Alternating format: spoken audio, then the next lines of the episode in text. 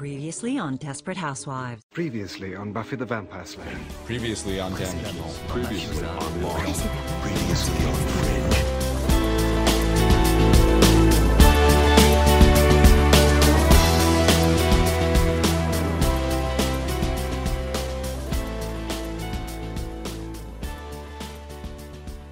Alors pour cette dernière séquence, on reçoit Vincent Patiniez, qui a écrit un livre qui s'appelle Accompagner la construction sexuelle et de genre chez les ados. Et c'est euh, édité euh, chez Double Ponctuation, une maison d'édition que je ne connaissais pas, mais on en reparlera euh, un peu plus, un peu plus tard. Euh, bonjour euh, Vincent Patiniez. Bonjour, bonsoir plutôt. Bonsoir, effectivement, c'est 18h et quelques. Euh, je vous remercie vraiment d'avoir accepté notre, notre demande d'interview. Euh, moi, votre livre, il m'a, vraiment intéressé. Je vais vous expliquer pour euh, quelles raisons un peu plus tard. Et, euh, euh, je ne savais pas que ce genre de livre pouvait, euh, pouvait, pouvait exister. C'est un peu bête à dire, mais on, va en, on va, on va en discuter. Alors, avant de parler de votre livre, j'aimerais bien qu'on qu'on parle un peu de, de vous. J'ai lu votre, euh, votre bio, donc vous êtes enseignant, c'est bien ça? Exactement, ouais, je suis enseignant documentaliste pour être plus précis. Donc dans l'académie d'Orléans-Tours, voilà, j'exerce en collège, près d'Orléans, pour être un peu plus précis aussi. Alors, enseignant documentaliste, ça veut dire quoi? Ça veut dire que vous n'avez pas de matière euh, attitrée, entre guillemets? En fait, c'est vrai que nous, on a quand même un CAPES comme les autres enseignants-enseignantes, donc un CAPES de documentation. Et euh, dans ce cadre-là, en fait, alors bien évidemment, on gère un espace de ressources, ce qu'on appelle les CDI dans les établissements scolaires, où actuellement, on parle aussi de, de 3C, enfin voilà, une, une, euh, des CDI un petit peu repensés, un peu augmentés, vers un peu plus d'actualité. Et je suis aussi donc dans les établissements scolaires euh, lié à une discipline en fait documentation qui est liée aux sciences de l'information et de la communication. Et à ce titre-là, en fait, dans mes missions d'enseignant documentaliste, en fait, euh, je suis entre guillemets expert des, euh, de l'éducation aux médias et à l'information, voilà, la formation en tout cas des élèves sur, sur cet enseignement-là dans les établissements scolaires, pour accompagner au mieux, voilà, l'exercice de la citoyenneté dans une société augmentée, éclairée, voilà. C'est un peu l'objectif euh, des professeurs documentalistes en établissement scolaire d'accompagner ce qu'on appelle EMI pour aller plus simplement, euh, pour accompagner les jeunes voilà, sur l'éducation à l'information, aux médias, au numérique, à la donnée, voilà, les questions aussi des algorithmes. En fait, tout fait partie euh, des programmes d'enseignement que l'on doit penser collectivement, mais on a ce titre d'expert, d'experte en établissement. Ok, super, merci.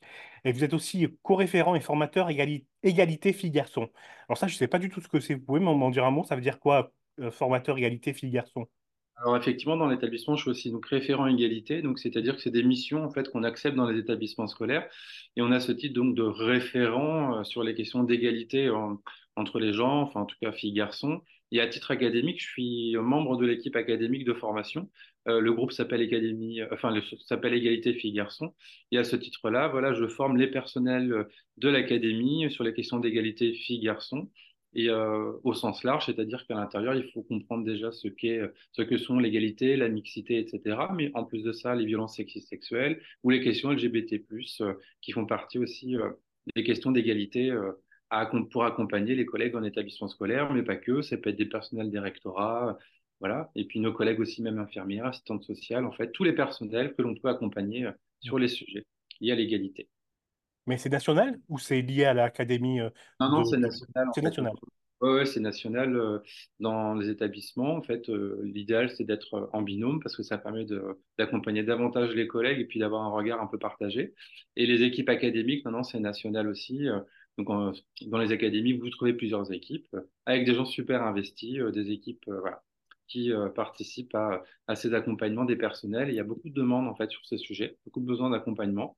Donc, on est ravis de faire ce, ce travail-là de formation qui est vraiment nécessaire, qui est demandé et qui est euh, incontournable, je pense, aujourd'hui. Hum. Et pour terminer la- la- votre bio, vous êtes aussi membre de l'Observatoire pardon, académique de prévention de lutte euh, des, euh, contre les LG, LGTBT, pardon, LGBT plus phobie. Exactement, ouais. J'ai rejoint l'année dernière l'Observatoire. Donc, nous, il existe depuis plusieurs années déjà dans l'académie. Et voilà, j'ai eu la chance d'intégrer l'Observatoire. Voilà, ça me paraît aussi indispensable, incontournable pour accompagner l'ensemble des jeunes aussi dans les établissements scolaires, mais aussi les personnels, parce que l'idée, c'est vraiment d'accompagner l'ensemble des actrices des euh, établissements scolaires, que ce soit des jeunes, des moins jeunes, euh, sur ces sujets, voilà, apporter de l'information, aider au diagnostic, euh, comprendre un peu, enfin voilà, voir un peu ce qui se passe dans les établissements scolaires, et puis euh, idem, un point de formation aussi sur ces sujets, voilà, qui nécessite euh, souvent beaucoup d'interrogations et, euh, et beaucoup de craintes, euh, voilà de, pour accompagner euh, les établissements. Donc, euh, ben, on est là voilà, pour accompagner, euh, réagir, accompagner la circulaire de 2021 sur l'identité de genre. Enfin, voilà, c'est-à-dire qu'on est là aussi pour aider l'ensemble des actrices des établissements. Ouais. Et, et votre livre, est super pour ça. Et il va même, je pense, au-delà, au-delà des, des, des, des professeurs, des enseignants et de, de l'équipe euh, de, l'éducation nationale. Il, va même pour, euh, par exemple, pour, euh, pour, pour tout le monde, quoi. J'allais dire pour moi, qui est confronté autour de moi à des personnes qui, qui veulent transitionner, si c'est ça, si c'est le bon, le, bon verbe. Et, et qui, c'est vraiment plus comme manuel, quoi. C'est, ça aide à avoir une vision Vision d'ensemble. C'est pas, c'est accompagner, je trouve que ça, c'est, un bon titre, quoi. C'est non seulement on accompagne, mais en plus on se pose nous des questions et, euh, et on remet en cause nos préjugés. Et je sais que j'avais des préjugés avant de, avant de lire votre livre et on va, on va en parler justement de, de, de, ces préjugés-là. Euh, comment j'ai découvert le livre? Euh, on en avait parlé en préambule. J'ai d'abord vu le documentaire euh, quand il était sorti de Petite fille de Sébastien Lifshitz. Moi, j'avais été très, un peu sur les fesses, on va dire, de l'attitude de l'école et euh, du, euh, du médecin. Et euh, ça me- les deux attitudes me semblaient complètement inadéquates euh, à, à la détresse de l'enfant et, et de la famille. Mhm. Et euh, je me disais, mais comment, euh, après tout, je me disais, bon, bah, ça leur tombe sur la tête, euh, comment, comment ils peuvent, euh, comment on, on réagit à ça, quoi. Et j'ai trouvé votre livre chez un, chez, chez, chez un ami qui est, dans, qui est, euh, qui est professeur. Euh, il était là sur sa table, euh, table, table basse, et je, je, je m'en suis emparé du coup, et j'ai commencé à le lire en pensant que ça allait être euh, très euh, académique, on va dire. Ouais, ouais, ouais, je vois Euh, tout à fait ce que vous voulez dire. Très académique. Alors, il y a un côté académique avec une très bonne idée, c'est-à-dire qu'il est truffé de QR codes pour envoyer à des, à des, à des documents, à des, à des ressources. Ça, c'est une super bonne idée. C'est vous qui avez eu cette idée?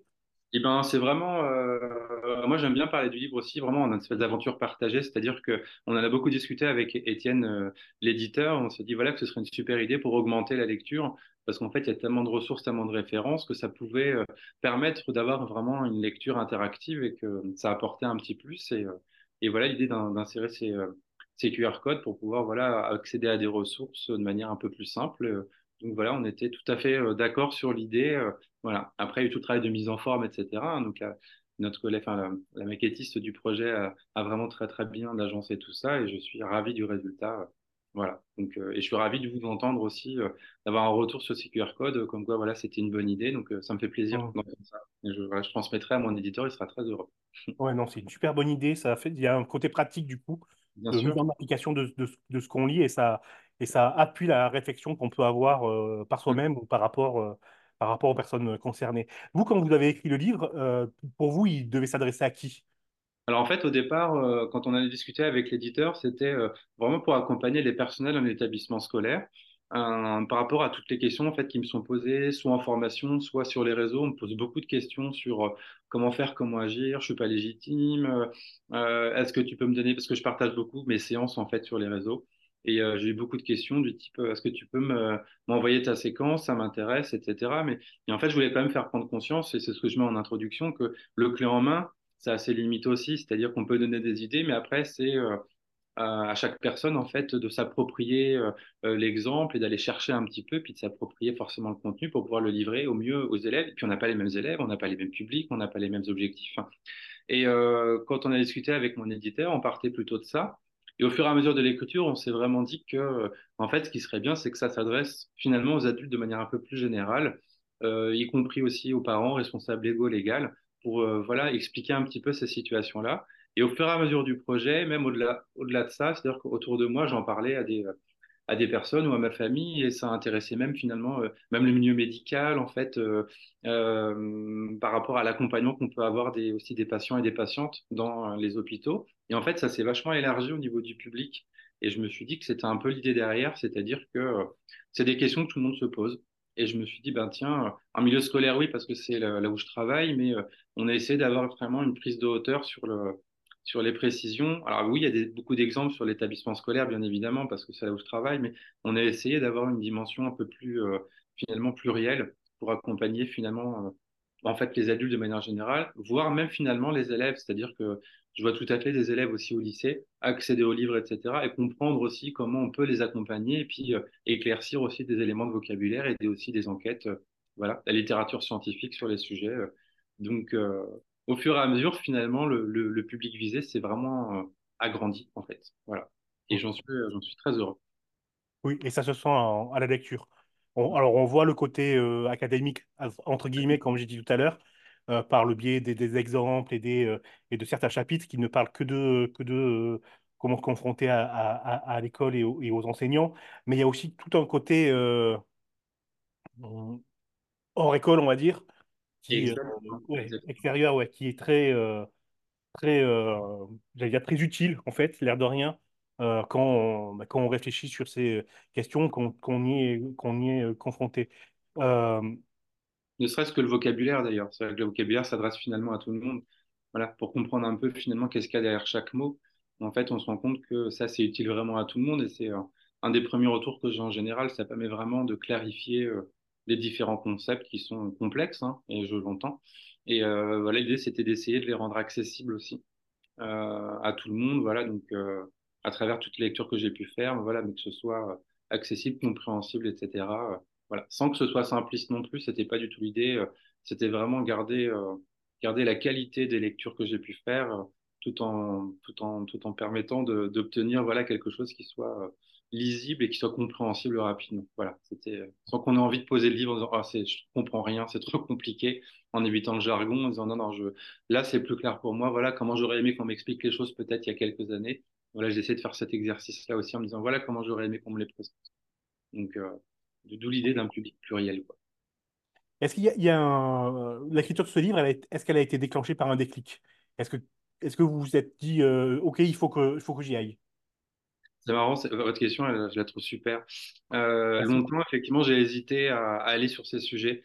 Et en fait, je pense que c'est pas, hum, c'est pas une coïncidence finalement, euh, euh, finalement, le- la, cette proposition de l'éditeur, parce qu'il y a quelques années, jamais j'aurais écrit là-dessus. Il y a quelques années, euh, dans l'établissement scolaire, c'est vrai que j'avais tendance plutôt à éviter un peu le sujet, entre guillemets, hein, mais c'est-à-dire que moi-même étant gay, en fait, j'avais, voilà, dans ma tête, c'était je voulais me préserver au maximum, et je me suis dit, si je vais sur ce sujet-là, peut-être que je vais être visible et peut-être que je vais euh, m'afficher malgré moi comme je ne le souhaite pas, et que je voulais préserver en tout cas ma, vie privée, etc., en me disant, bah, voilà, si j'évite le sujet, j'éviterai en tout cas peut-être des questions ou des réactions, etc. Et au final, euh, suite à une formation, c'est ce que j'explique en intro, je me suis dit que non, à un moment donné, je ne pouvais plus. euh, en fait, il fallait que j'y aille, quoi. En fait, j'avais toutes les connaissances, tous les éléments, je savais exactement ce qu'il fallait faire, ce qu'il fallait dire. Et je me suis dit, je ne peux pas à un moment donné me taire, il faut que j'y aille. Et du coup, je me suis euh, lancé euh, voilà, euh, librement dans l'établissement scolaire, enfin librement avec l'accord de mes chefs d'établissement, mais c'est-à-dire que j'ai décidé voilà, d'y aller exactement. Et, et je ne regrette pas du tout ce choix, bien au contraire, parce que je vois les effets très positifs en fait de ces actions-là, d'écouter les élèves. Je vois aussi voilà les attentes des élèves sur ces sujets, et euh, je ne regrette pas du tout d'avoir fait ce travail-là. Donc la demande de l'éditeur, elle est tout à fait liée en fait à un parcours finalement que j'ai essayé de construire. Et à partir du moment où je me suis dit j'y vais, j'ai partagé mes lectures, j'ai partagé mes séances, je me suis dit même sur les réseaux, je ne me cache pas, j'y vais. Euh, quitte à me rendre aussi visible, hein, c'est aussi un coming out en fait ce que j'ai fait aussi sur les réseaux. Et euh, c'est grâce à ça, voilà, que du coup, bah, ça a permis euh, des publications et d'être repéré aussi, je pense, sur ces sujets, d'avoir finalement une expertise aussi sur ces sujets. Et du coup, tout a été euh, progressif et tout s'explique en fait par un cheminement euh, progressif pour arriver à, à l'écriture, à cette belle aventure, euh, voilà, de l'écriture de ce livre. Du coup, euh, est-ce que vous pensez que la, la, la construction de genre, entre guillemets, la construction, la construction sexuelle, elle est différente, elle est différente selon les époques, ou où, où elle a toujours été et elle est plus visible aujourd'hui? Ou en tout cas, plus, pré- plus, plus, on en parle plus, quoi. on en parle plus. En fait, c'est ça. Souvent, ce qu'on entend, euh, alors les phrases que j'entends des élèves et des adultes, on en fait trop. Euh, pour, les, pour les questions de genre, on en fait trop pour les personnes LGBT+, on ne parle que de ça, on ne voit que ça. En fait, non, c'est clair, un, ça a toujours existé.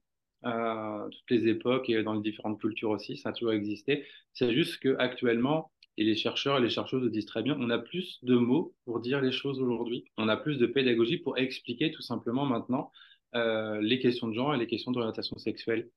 Et ce qui fait que ben, le fait d'avoir du vocabulaire et de la pédagogie, ça permet davantage d'explications et d'accompagnement, et ça permet davantage aux personnes de, de comprendre finalement leur construction personnelle, leur identité, etc.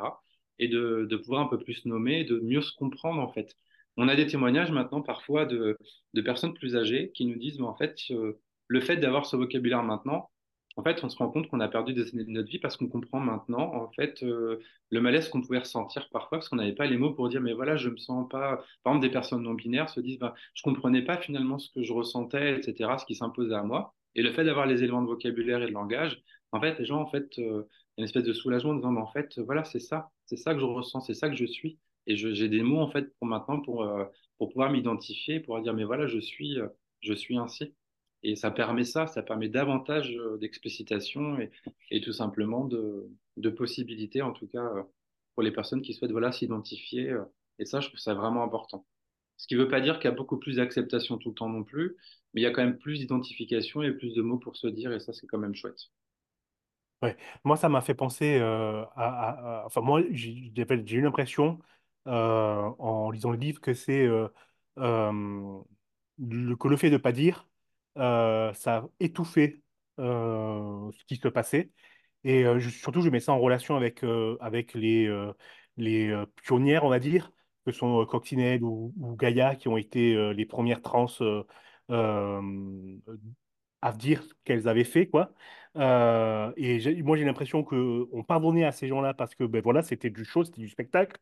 On disait, oui, mais bon, eux, c'est des artistes.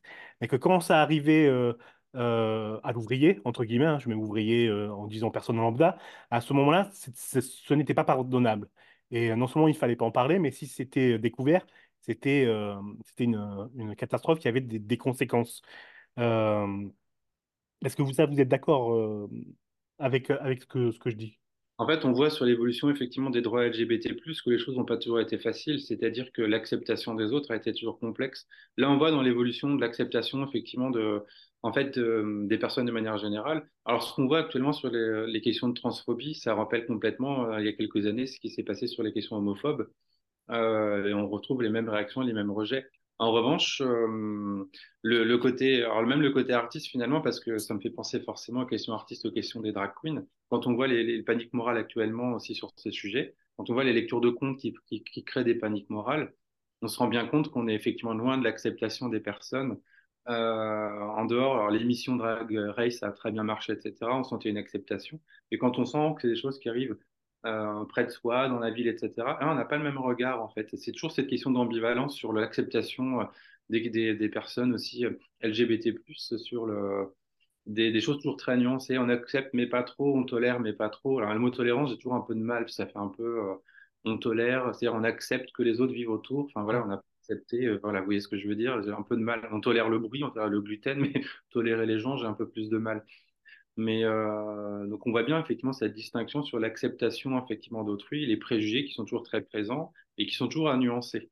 Et vous avez raison parfois de dire, de distinguer euh, dans sa sphère privée, ou alors voilà, on va, on va trouver une justification, c'est la sphère du spectacle, donc là que c'est acceptable, mais si c'est finalement dans sa vie privée, est-ce que c'est autant acceptable? On se rend bien compte que non, les choses sont hélas pas si simples et qu'on fait une distinction sur, euh, sur l'acceptation, encore une fois, des autres en fonction de, du cadre, de la situation et du contexte dans lequel on est. Qu'en fait, les questions LGBT+, s'inscrivent toujours aussi dans un contexte, un temps, voilà, un, temps donné, un lieu, etc. Et c'est toujours à réinterroger finalement au fil de, au fil de l'eau. Donc les choses ont évolué, mais euh, j'ai envie de dire de manière un peu complexe parce que on sait qu'aujourd'hui, voilà, les choses restent encore extrêmement compliquées. Hein.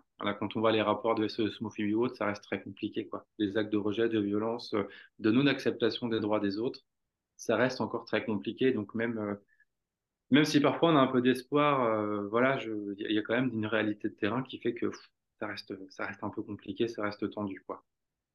C'est un peu ce que j'en pense. Ok, super, merci.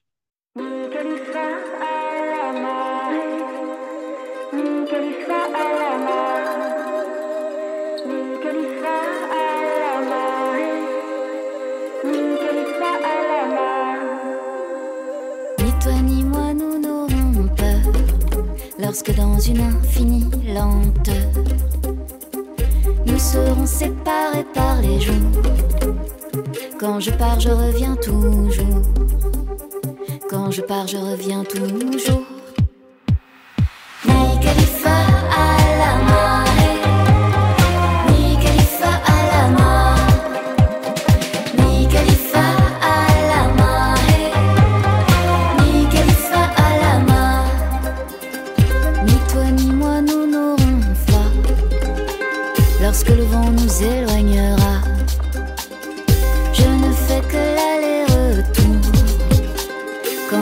Je reviens toujours. Quand je pars, je reviens toujours.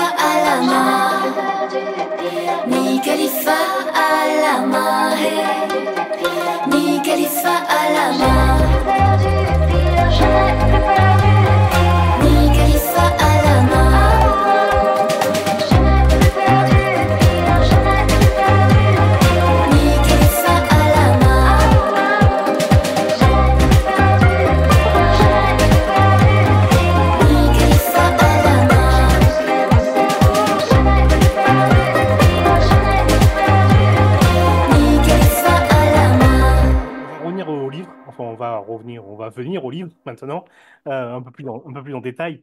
Euh, vous ouvrez euh, le livre avec un truc que j'ai trouvé moi très bien, c'est de remettre les choses à plat, de remettre les termes. Oui. C'est-à-dire vous définissez c'est quoi le genre, c'est quoi la, euh, c'est quoi le, c'est quoi euh, transi- transitionner, pardon, ça- qu'est-ce que ça veut dire, Euh, le- la sexualité. vous, vous mettez les définitions de, bah, de, de, de tous les termes qui vont être utilisés dans, dans le livre. Euh, moi, il y a quelque chose que, alors que je ne connaissais pas, et, et je veux bien qu'on en parle, c'est euh, de temps en temps, vous ajoutez le terme romantique Oui, euh, à, à des, par exemple, euh, à des termes, pardon, homo-romantique, euh, hétéro-romantique, biromantique de mémoire, il me semble, j'arrive pas à trouver l'exemple. oui, Euh, oui. voilà, Ouais, biromantique, euh, panromantique, panromantique. Alors, je connaissais les premiers, c'est-à-dire euh, pansexuel, bisexuel, homosexuel, ça je savais. Mais alors, euh, oh, qu'est-ce c'est quoi, d'où ça vient, ce, romantique qu'on a, qu'on accole, et c'est quoi la différence entre les deux, du coup? Si on prend, euh, par exemple, hétérosexuel et hétéro-romantique. Ok. Alors en fait, c'est le, en fait, quand on accompagne, en fait, dans les formations, on utilise, il y a des visuels, hein, il y a les cornes de genre qui existent très bien, ou le gen- euh, genderbread. En fait, c'est l'idée que quand on parle d'orientation sexuelle, euh, il faut aussi ajouter l'orientation affective ou, romantique. C'est-à-dire qu'on peut être attiré émotionnellement par une personne sans avoir d'attirance sexuelle. Euh, et notamment, ça permet d'accompagner souvent les jeunes, les jeunes publics, tout simplement sur des sentiments amoureux, de dire qu'on peut avoir une orientation affective, amoureuse envers une autre personne, sans parler directement d'orientation sexuelle. Je pense à des élèves de primaire, on va pas aller tout de suite sur une orientation forcément sexuelle, mais au moins une orientation affective et amoureuse pour qui on peut avoir des sentiments amoureux, qui n'est pas forcément lié en fait à une orientation en fait sexuelle. Et c'est l'idée que les deux existent et qu'on peut avoir l'une et pas l'autre, qu'on peut avoir les deux, on peut en avoir aucune, parce qu'on peut être aussi euh, euh, on peut ne pas avoir d'attirance ou très peu d'attirance romantique ou, ou sexuelle envers d'autres personnes. Et c'est l'idée en fait d'expliquer que cette diversité sexuelle, elle existe en fait finalement de manière plurielle.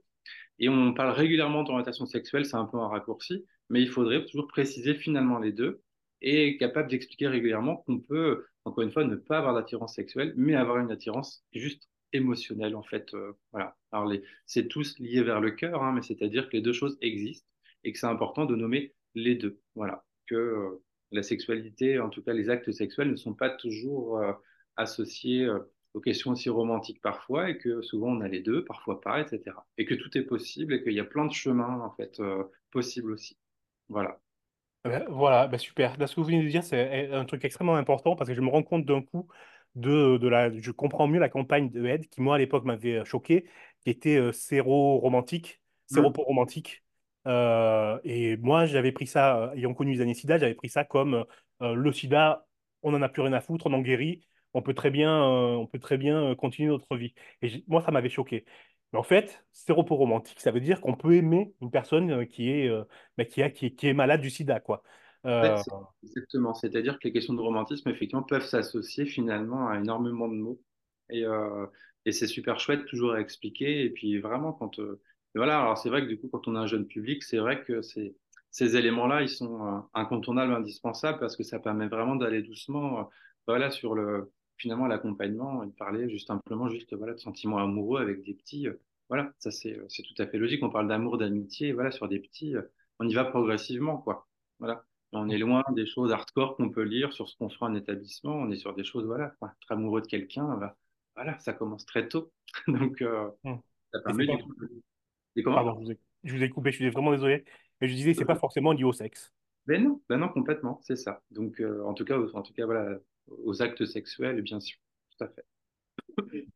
Oui, aux actes sexuels, ça, c'était mon idée, merci. Ouais, non, non, je, je- je m'amuse à préciser, mais c'est vrai que le mot sexualité, il est tellement large, ou le mot sexe Hmm. aussi, glycémique. Donc, c'est vrai que du coup, euh, souvent, on Oui. essaie de redire, voilà, voilà, on s'assure qu'on parle bien de, des mêmes choses. J'avais bien compris ce que vous avez dit.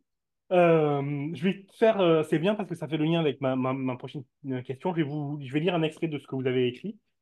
Donc, c'est page 29 pour ceux qui, qui veulent suivre. Merci. À la naissance, une personne de l'équipe médicale, médecin, sage-femme, assigne un sexe à l'enfant, indiqué sur l'état civil, uniquement selon les organes génitaux externes, pénis pour le sexe, pour le sexe masculin, vulve pour le sexe féminin. Le sexe ainsi défini à la naissance devient ensuite un fait juridique et social.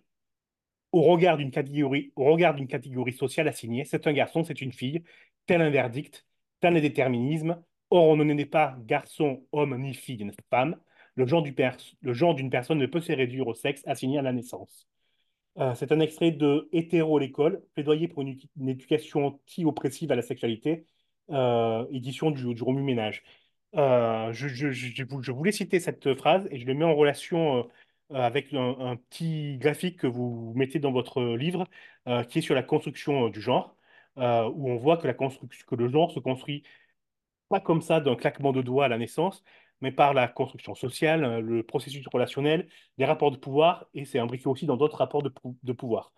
Et, ça, je trouve que, et moi, ça m'a popé, euh, si on peut dire ça. C'est-à-dire que moi, j'avais toujours pris pour acquis, ben voilà, t'es un mec ou t'es une meuf. Point. C'est tout. Alors que je reconnais qu'on se construit par rapport à la personne qu'on a en face, par rapport aux, aux relations sociales, par rapport euh, au fait de, de, ben, de notre naissance, où on est, euh, les euh, capacités, j'allais dire, financières, etc. Et je ne l'avais pas lié non plus à la construction du genre. Et pourtant, c'est évident. Quand on le lit, enfin, c'est évident que le genre se construit aussi comme tout se construit au cours de notre vie. C'était important pour vous? Vous vous êtes rendu compte que ça, il y avait un blocage ou c'était la logique pour vous? Ah non, non, c'était, pour moi incontournable d'aller sur ces éléments-là et ça me fait plaisir que vous citiez ça parce que dans nos formations, c'est le point de départ.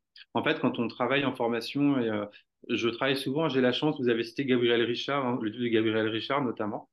Euh, la citation, vous avez raison, et le début, c'était euh, une partie d'EduScol, enfin le travail de la DGESCO. Et en fait, on commence toujours les formations par ce qu'on appelle la terminologie. Donc voilà, on parle des concepts. Voilà, avec vraiment euh, sexe, genre, sexualité. Et en fait, vous revenez sur quelque chose d'important, c'est-à-dire que il faut comprendre que quand on parle de sexe, en tout cas, nous, quand on parle de sexe, on parle de sexuation des corps de manière générale, c'est-à-dire vraiment la question biologique. Et qui expliquait que à partir du moment où en fait vous avez, par exemple, si je prends le pénis, on va dire effectivement tout de suite, ben, vous êtes un garçon. Et en fait, c'est résumer un fait biologique à un fait social, parce qu'être un garçon, on est effectivement sur des constructions sociales. Et que le genre, en fait, le, genre comme construction sociale et comme relation aux autres n'existe parce qu'en fait, on vit ensemble. Euh, si on est seul, effectivement, sur une île, effectivement, les questions de genre, effectivement, les questions de socialisation, bah, elles sont euh, forcément très, très limitées, voire inexistantes, alors qu'en fait, les choses se construisent de manière, en fait, au fur et à mesure, au fil de l'eau. Et euh, on a tendance à résumer effectivement un, aspect biologique, un, aspect social. Or, ce sont deux choses complètement différentes. Et c'est ce qu'on voit aussi sur les questions de, de transidentité au, pluriel. Hein. C'est-à-dire que c'est pas parce qu'à un moment donné vous avez un pénis ou une vulve que vous êtes tout à fait en fait en lien avec l'assignation de naissance. Et que l'idée, effectivement, c'est que les chemins sont extrêmement pluriels, mais on est dans une société très binaire où en fait on considère que si vous avez un pénis, vous êtes un garçon. Si vous avez une vulve, vous êtes une fille. Et comme on n'a que deux cases notamment dans l'état civil, on est perdu effectivement quand, euh, voilà, attention, les choses ne sont pas binaires comme ce qui est indiqué. Et c'est là effectivement que parfois on peut rencontrer des obstacles quand on ne s'identifie pas dans ces cases-là, quand on est fluide dans le genre, quand euh, voilà, on ne répond pas à ces catégories, à ces cases de départ. Et c'est là effectivement que parfois les problèmes peuvent commencer, euh, que ce soit administratifs, sociaux, etc. Donc c'est vraiment l'idée de revenir sur, de faire bien la distinction entre le biologique et le social, parce que ce n'est pas la même chose. Et c'est ce qu'on explique aux élèves très très tôt d'ailleurs. Voilà. Mmh. Et ça, c'était incontournable en début pour expliquer que non, non, les chemins sont, sont vraiment pluriels et possibles. Oui, ou pour, euh, pour soi-même même. Euh, si on n'arrive pas à se, à se définir entre guillemets ou on, euh, on peut se sentir mal, moi. On peut se sentir mal, pardon. Euh, je fais réfé- je, je- de, de mémoire, vous dites, vous citiez un chiffre d'Amnesty Amnesty International, mais je suis plus très sûr si c'est Amnesty International, mais qui dit que de 18 à 22% euh, des, des adolescents se sentent comme non-binaires. Effectivement, on a sur le panel, effectivement, on dépasse les 20%. Le panel, je crois que c'était 18-30 ans. Et que euh, actuellement, on a effectivement, euh, on dépasse les 20% de personnes qui s'identifient en dehors, en fait, de la binarité. C'est-à-dire qu'on voit bien quand même une évolution. Je pense que la pédagogie, le fait d'avoir les mots a permis aussi davantage de dire, voilà, on peut s'identifier de cette manière-là. Et c'est très positif, en fait, d'entendre ça. C'est-à-dire que, voilà, les choses évoluent, que euh, on a des jeunes qui, voilà, arrivent maintenant, voilà, à s'identifier et du coup, surtout à, expliquer comment les personnes s'identifient. Euh, et c'est très encourageant, en fait, pour la suite, c'est de se dire que les choses sont possibles et que ce qui est fait euh, est positif, sert à quelque chose et qu'on arrive, du coup, à accompagner ces constructions-là. Et que si on permet, voilà, une augmentation de ces chiffres-là, c'est très encourageant quand même pour la suite, c'est de se dire que, voilà, si on permet au maximum de personnes de pouvoir vivre, en fait, tout simplement comme, euh, comme elles sont, comme elles, voilà. Et c'est la base de tout, quoi. Voilà, c'est ce qui nous unit et c'est ce que je répète toujours aux élèves, mais qu'est-ce qui nous unit en fait? Donc tout ça, c'est voilà, la possibilité de vivre comme, comme on est, c'est-à-dire les droits humains, etc. Voilà, sans jugement des autres, sans rejet, sans discrimination, sans violence. Voilà, c'est tout ce qui doit nous unir et voilà, et pas du tout ce qui nous divise. Donc ce chiffre-là, pour moi, il est vraiment pertinent dans le sens, c'est important. Et ça montre vraiment la progression actuellement des, euh, euh, des possibilités, voilà, et des, euh, des identifications et des identités. Je trouve ça vraiment, vraiment très encourageant. Moi, ce chiffre m'a fait vraiment, vraiment plaisir. Moi, il m'a, j'allais dire heurté, alors c'est pas le mot, mais il est, il a, il a pulvérisé un préjugé que, que j'avais. Pour moi, euh, c'était un euh, 2% seulement qui, qui se disait euh, non-binaire. Et d'avoir lu, et j'ai relu deux, trois fois la phrase à la première fois que je l'ai lu pour être, pour être sûr que j'avais bien compris euh, la phrase. Et j'ai trouvé ça, euh, j'ai trouvé ça énorme, de 18 à 22% s'y des, des- vous avez raison, on s'y attend pas du tout. On s'y attend pas du tout parce qu'il y a encore quelques années, on, a- on aurait pu penser que c'était parfois dans des milieux très favorisés, en fait, où euh, des personnes pouvaient s'identifier non-binaires parce que c'était, euh, on va dire, un peu tendance. hein. Il y avait un peu ce, pendant un temps cette, cette, euh, cette euh, situation-là, mais euh, actuellement, non, en fait, c'est vraiment des situations et la pédagogie le permet. euh, les séries aussi permettent davantage de pédagogie aussi. Les espaces de socialisation en ligne permettent aussi d'avoir des personnes qui témoignent, qui expliquent. Dans la littérature jeunesse, on a aussi des modèles contre-stéréotypés qui permettent ces identifications-là. Et moi, je trouve ça, je trouve ça, je trouve ça très bien qu'on puisse avoir accès aussi à ça. Voilà, c'est aussi des points positifs. Plutôt que souvent de dire les, les dangers des réseaux, etc. J'ai un peu de mal avec ça, cette expression-là. Et qu'en fait, maintenant, c'est des espaces où on peut trouver aussi beaucoup de pédagogie, d'entraide, d'explication, des informations pour pouvoir, voilà, nommer les choses. Et puis, actuellement, on a des jeunes quand même qui sont sur ces sujets euh, très informés. Enfin, c'est, euh, c'est impressionnant. Enfin, quand vous discutez avec les élèves, il y a des grandes attentes parce qu'il y a des, il y a des, voilà, des informations qui sont déjà présentes. Vous avez déjà voilà, des prérequis déjà présents. C'est plus les adultes parfois qui sont en difficulté en disant voilà, j'ai du mal à suivre ce qu'expliquent Ah. les jeunes. Mm. Et non, non, les, les jeunes, en fait, on, voilà, on- des fois, on a un temps d'avance là-dessus. Et moi, je, moi, ça me réjouit à chaque fois quand j'ai ces échanges-là, de me dire voilà, tout ce qu'il y a déjà, je fais super, quoi. Faire des, avoir des super échanges, euh, réguler parfois peut-être des incompréhensions, mais qui sont qui sont rarement agressives en fait. C'est plus des fois des maladresses, etc., où il faut juste réguler, reprendre, et puis, euh, Mm. Et on avance, mais euh, à l'image, moi, de tout, de ce que j'observe et de ce que je vois. Je reviendrai à- en fin, en fin d'entretien euh, sur ce que, vous- de- sur ce que vous, sur ce que vous venez de dire, euh, sur la différence entre euh, la jeune génération et, et, euh, et euh, je veux dire l'ancienne génération, je m'y inclus, donc je vais pas dire ancienne. Mais ouais, je veux, je veux bien revenir sur ça un peu, un peu, un peu plus tard. De mémoire, vous dites aussi l'égalité, c'est la différence. Mm, mm. Euh, je crois que ça, c'est quand vous parlez de la Ligue des droits de l'homme, euh, de la Ligue, des- de la, de la, de la Déclaration des droits de l'homme, pardon. Euh, et c'est une phrase qui m'a marqué aussi. Euh, c'est-à-dire que, en, en gros, moi, j'ai compris ça comme être égaux ensemble. Ça veut dire ben, accepter que on soit pas tous que des mecs et que des meufs.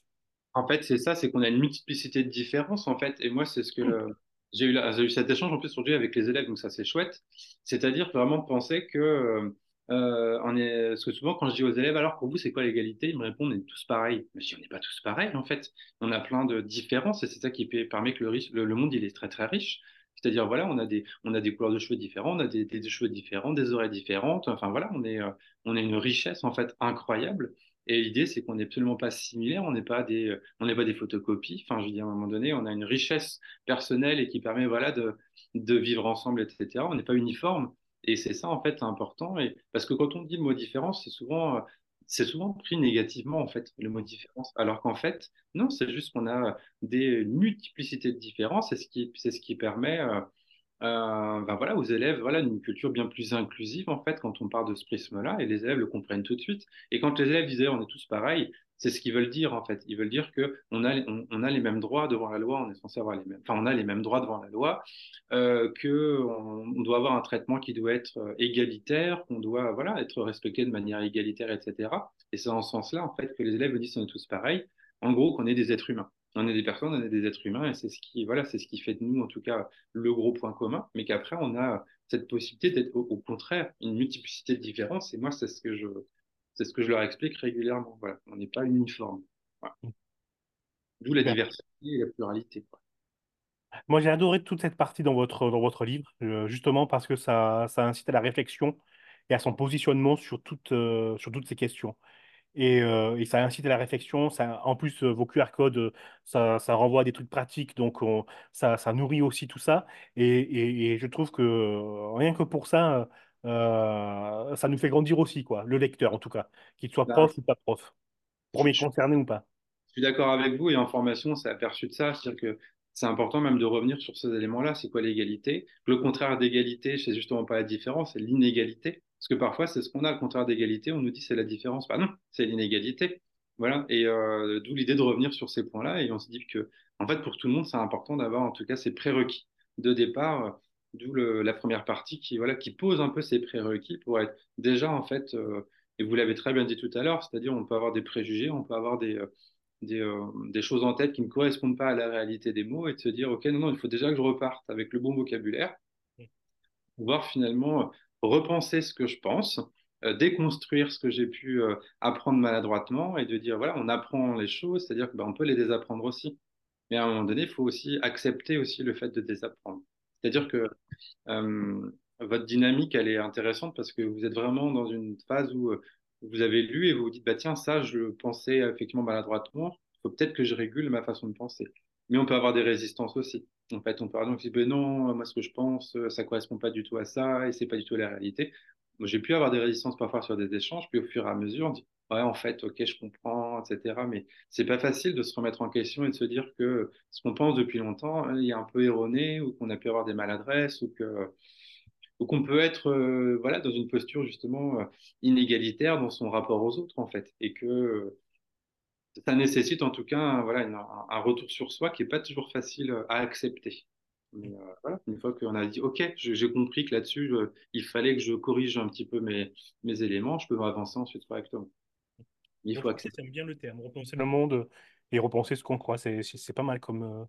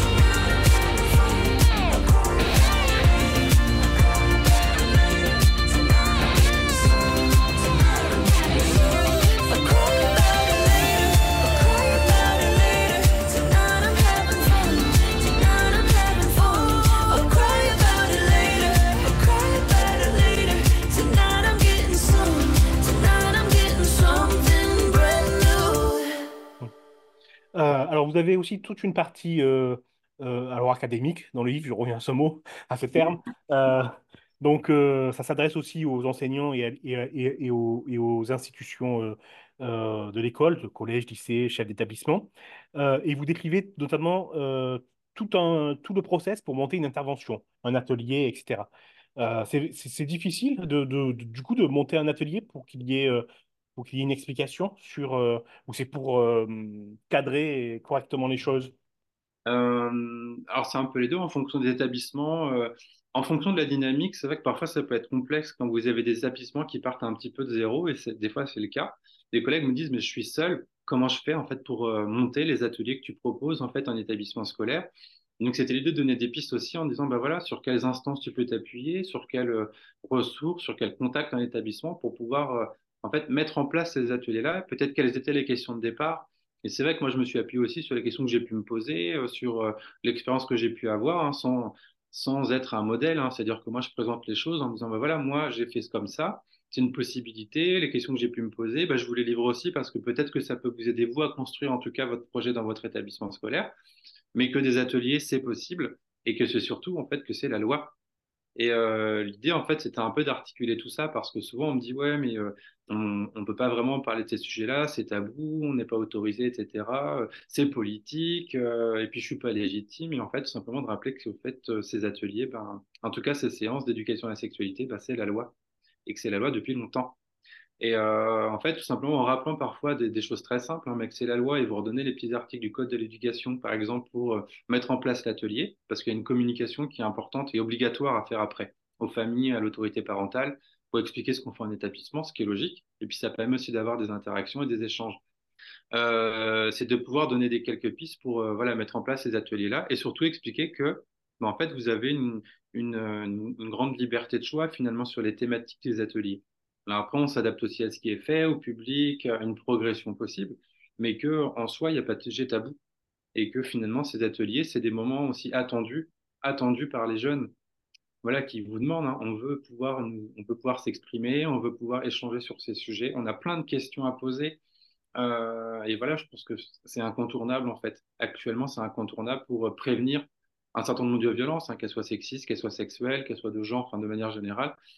C'est incontournable en fait. Et euh, pour accompagner ces ateliers, voilà, l'idée c'était de donner quelques petits éléments pour dire voilà, c'est possible. Euh, ne voyez pas de difficulté. C'est pour ça aussi que je liste les freins en disant voilà, il y a des freins qui existent. Ok, maintenant qu'on les connaît, on fait quoi? Voilà, c'est-à-dire on les dépasse, il y a quand même des solutions. Donc, euh, c'est possible. Il y a plein d'établissements qui ont réussi à mettre en place des ateliers. Voilà. Mais après, il y a de l'échange, de la communication. Puis, vous avez encore une fois des, des instances d'établissement qui permettent de mettre en place cet atelier-là. Et puis, encore une fois, bah, c'est la loi. Donc, euh, jusque-là, en fait, voilà. Il y a une onde verte. Il faut y aller, quoi. Il faut pas avoir peur surtout, et puis il faut accepter que on ne sache pas forcément toujours tout sur tout, que euh, c'est des sujets voilà, euh, sur lesquels les élèves ont plein de réactions, donc on ne peut pas non plus anticiper toutes les réactions d'élèves. Donc parfois, ben voilà, vous allez aussi vous appuyer parfois sur ce que vous proposent les jeunes, et puis construire un dialogue avec les élèves, et puis votre séance, ça va pas être faite exactement comme vous l'aviez prévu au départ, mais en fait, quand vous voyez qu'à un moment donné, il y a un intérêt partagé sur une thématique, et ben voilà, c'est intéressant de se dire, euh, moi je fonctionne comme ça, mais de me dire, ben, je vous écoute, ok. Et puis voilà, je vous écoute, on me propose, on construit ensemble. euh, voilà, si je vois des choses à réguler, ben, je vous le dis. euh, puis, euh, et puis si je vois des choses à valoriser, ben, je vous le dis aussi, parce que euh, il faut pas oublier de les valoriser aussi, les jeunes. Est-ce que ça veut dire que c'est l'enseignant qui doit être euh, qui doit qui doit imposer, alors c'est pas imposer, mais qui doit proposer l'atelier euh, s'il n'est pas dans son établissement ou ça peut venir par exemple d'un parent d'élève ou euh, ou, Ah de ben, l'élève lui-même? Eh ben, vous avez tout à fait raison. En fait, ça peut tout à fait. euh, Nous, on a des demandes d'élèves aussi hein, sur, sur ce sujet-là. Euh, au-delà même des questions de genre et de sexualité, hein, les élèves du on voudrait aussi des ateliers sur les questions de racisme, discrimination au sens large. Donc, bah, génial. C'est tout à fait l'idée. Parce qu'en plus, les choses sont connectées quand même, les choses sont liées. Et c'est important, effectivement, de ne pas verrouiller euh, plus tous les sujets. Et euh, bien évidemment, l'idée de la coéducation, c'est de se dire que à tout moment aussi les, euh, les familles, les parents euh, aussi peuvent échanger avec nous sur des propositions d'ateliers. Ce qui se passe aussi parfois dans les établissements, c'est ce qu'on appelle des cafés des parents. C'est ce qui se passe, c'est ce qui est mis en place dans mon établissement scolaire. Alors, c'est pas moi qui organise, c'est mes collègues, mais avec des temps d'échange sur ces questions-là. Il y en a un qui se pose sur le harcèlement. L'idée, c'est que pendant euh, les semaines de l'égalité qu'on peut mener euh, vers le 8 mars, c'est aussi faire des cafés des parents aussi sur ces sujets et de pouvoir, euh, avec aussi l'appui des parents et puis construction aussi parfois avec des parents, penser des ateliers, interagir avec, les parents, ne pas voir effectivement que le côté négatif des parents qui seraient, contre les projets parce que ça arrive aussi, hein, on a des, parfois des mobilisations contre ces sujets dans les établissements scolaires. Mais c'est aussi de se dire qu'on a aussi des parents très pour, euh, parce qu'on ne sait pas toujours comment accompagner ses enfants, ses jeunes, etc. Et que si on peut être ensemble là-dessus, c'est tout à fait l'idée aussi. Et quand on pense l'égalité dans un établissement scolaire, c'est de se dire que on n'agit pas euh, que dans sa salle, que dans, dans son enseignement, mais qu'on agit de manière collective. Et en fait, les familles en font partie. Et qu'il faut vraiment arriver à travailler ensemble c'est pas toujours facile parce qu'il faut quand même le temps aussi. hein. Les parents aussi ont aussi des, un travail et on n'a pas les mêmes horaires. Enfin, forcément, on travaille sur les mêmes, les mêmes plages horaires, mais euh, avoir des temps de rencontre et d'échange et, et être ouvert sur ces sujets, d'où la communication qui permet aussi aux parents de réagir et de pouvoir proposer potentiellement des choses. Et euh, au contraire, moi, je, je, voilà, j'attends avec impatience de, justement d'avoir des échanges aussi avec les parents, de, voilà, qu'on puisse expliquer ce qu'on fait, que, voilà, d'avoir d'autres pistes aussi, de, et ça, je trouve que c'est, c'est tout à fait ce qu'il faut faire. Il faut qu'on ait les mêmes lignes de cohérence, en fait, ensemble. Et que on avance ensemble. D'accord. Ça veut dire que euh, vous, euh, là, vous, les formations, etc., que vous, euh, que vous animez, c'est en, euh, c'est pour euh, le, le monde enseignant. Il n'y a pas de, c'est ça, il n'y a pas de parents d'élèves, etc. Et là, tout à l'heure, vous avez dit aussi, pardon, Alors, ceci dit, les parents, les, les, les profs sont aussi des parents, quelque part. Non, mais c'est, c'est, peut-être simple à dire, mais en fait, j'aime bien le rappeler souvent, c'est que mine de rien, nos collègues aussi sont aussi des parents.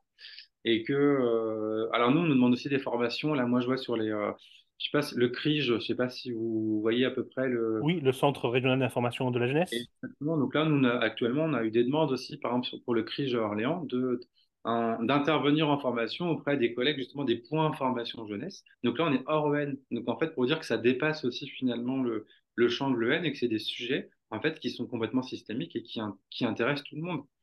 Donc, euh, et dans, voilà, dans ces personnels-là, on a aussi des parents directement et, euh, et mine de rien, voilà, c'est aussi comme ça que je travaille. Et puis les collègues me le disent aussi, ils me le disent, bah oui, on est aussi parents. Et en fait, on a besoin de savoir aussi comment des fois accompagner nos propres enfants. Et euh, c'est pas toujours évident parce que des fois, on a une posture professionnelle.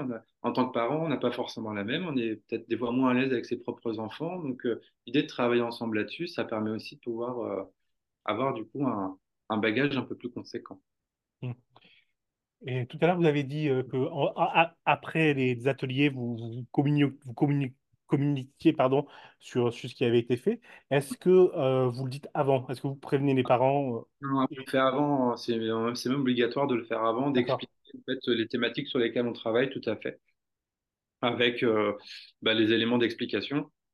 Vous faites venir une association, par exemple, je pense au planning familial, c'est important d'expliquer au responsable égo légal avant, voilà, le planning familial va venir rencontrer les élèves, voilà, d'expliquer le planning, c'est une association, etc., etc., avec une petite plaquette d'informations, mais que les choses soient claires et transparentes, c'est-à-dire que il n'y a rien à cacher, bien au contraire. C'est important de dire, bah voilà, on fait venir l'association dans tel cadre-là, on a une politique égalitaire dans l'établissement scolaire, l'association vient échanger avec les élèves aussi sur euh, la prévention, par exemple, des violences sexistes sexuelles, etc. Donc euh, voilà, c'est-à-dire euh, expliquer vraiment de manière transparente tout ce qui est fait, je trouve ça vraiment important.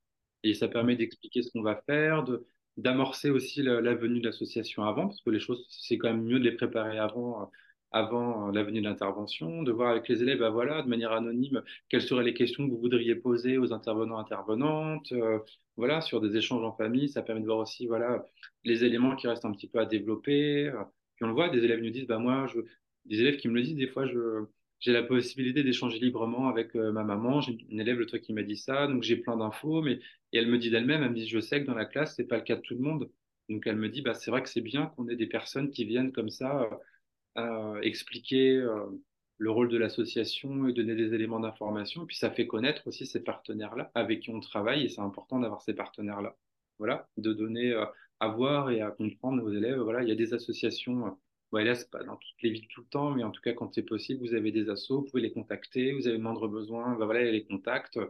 Donc voilà, au moins on fait connaître ces partenaires-là.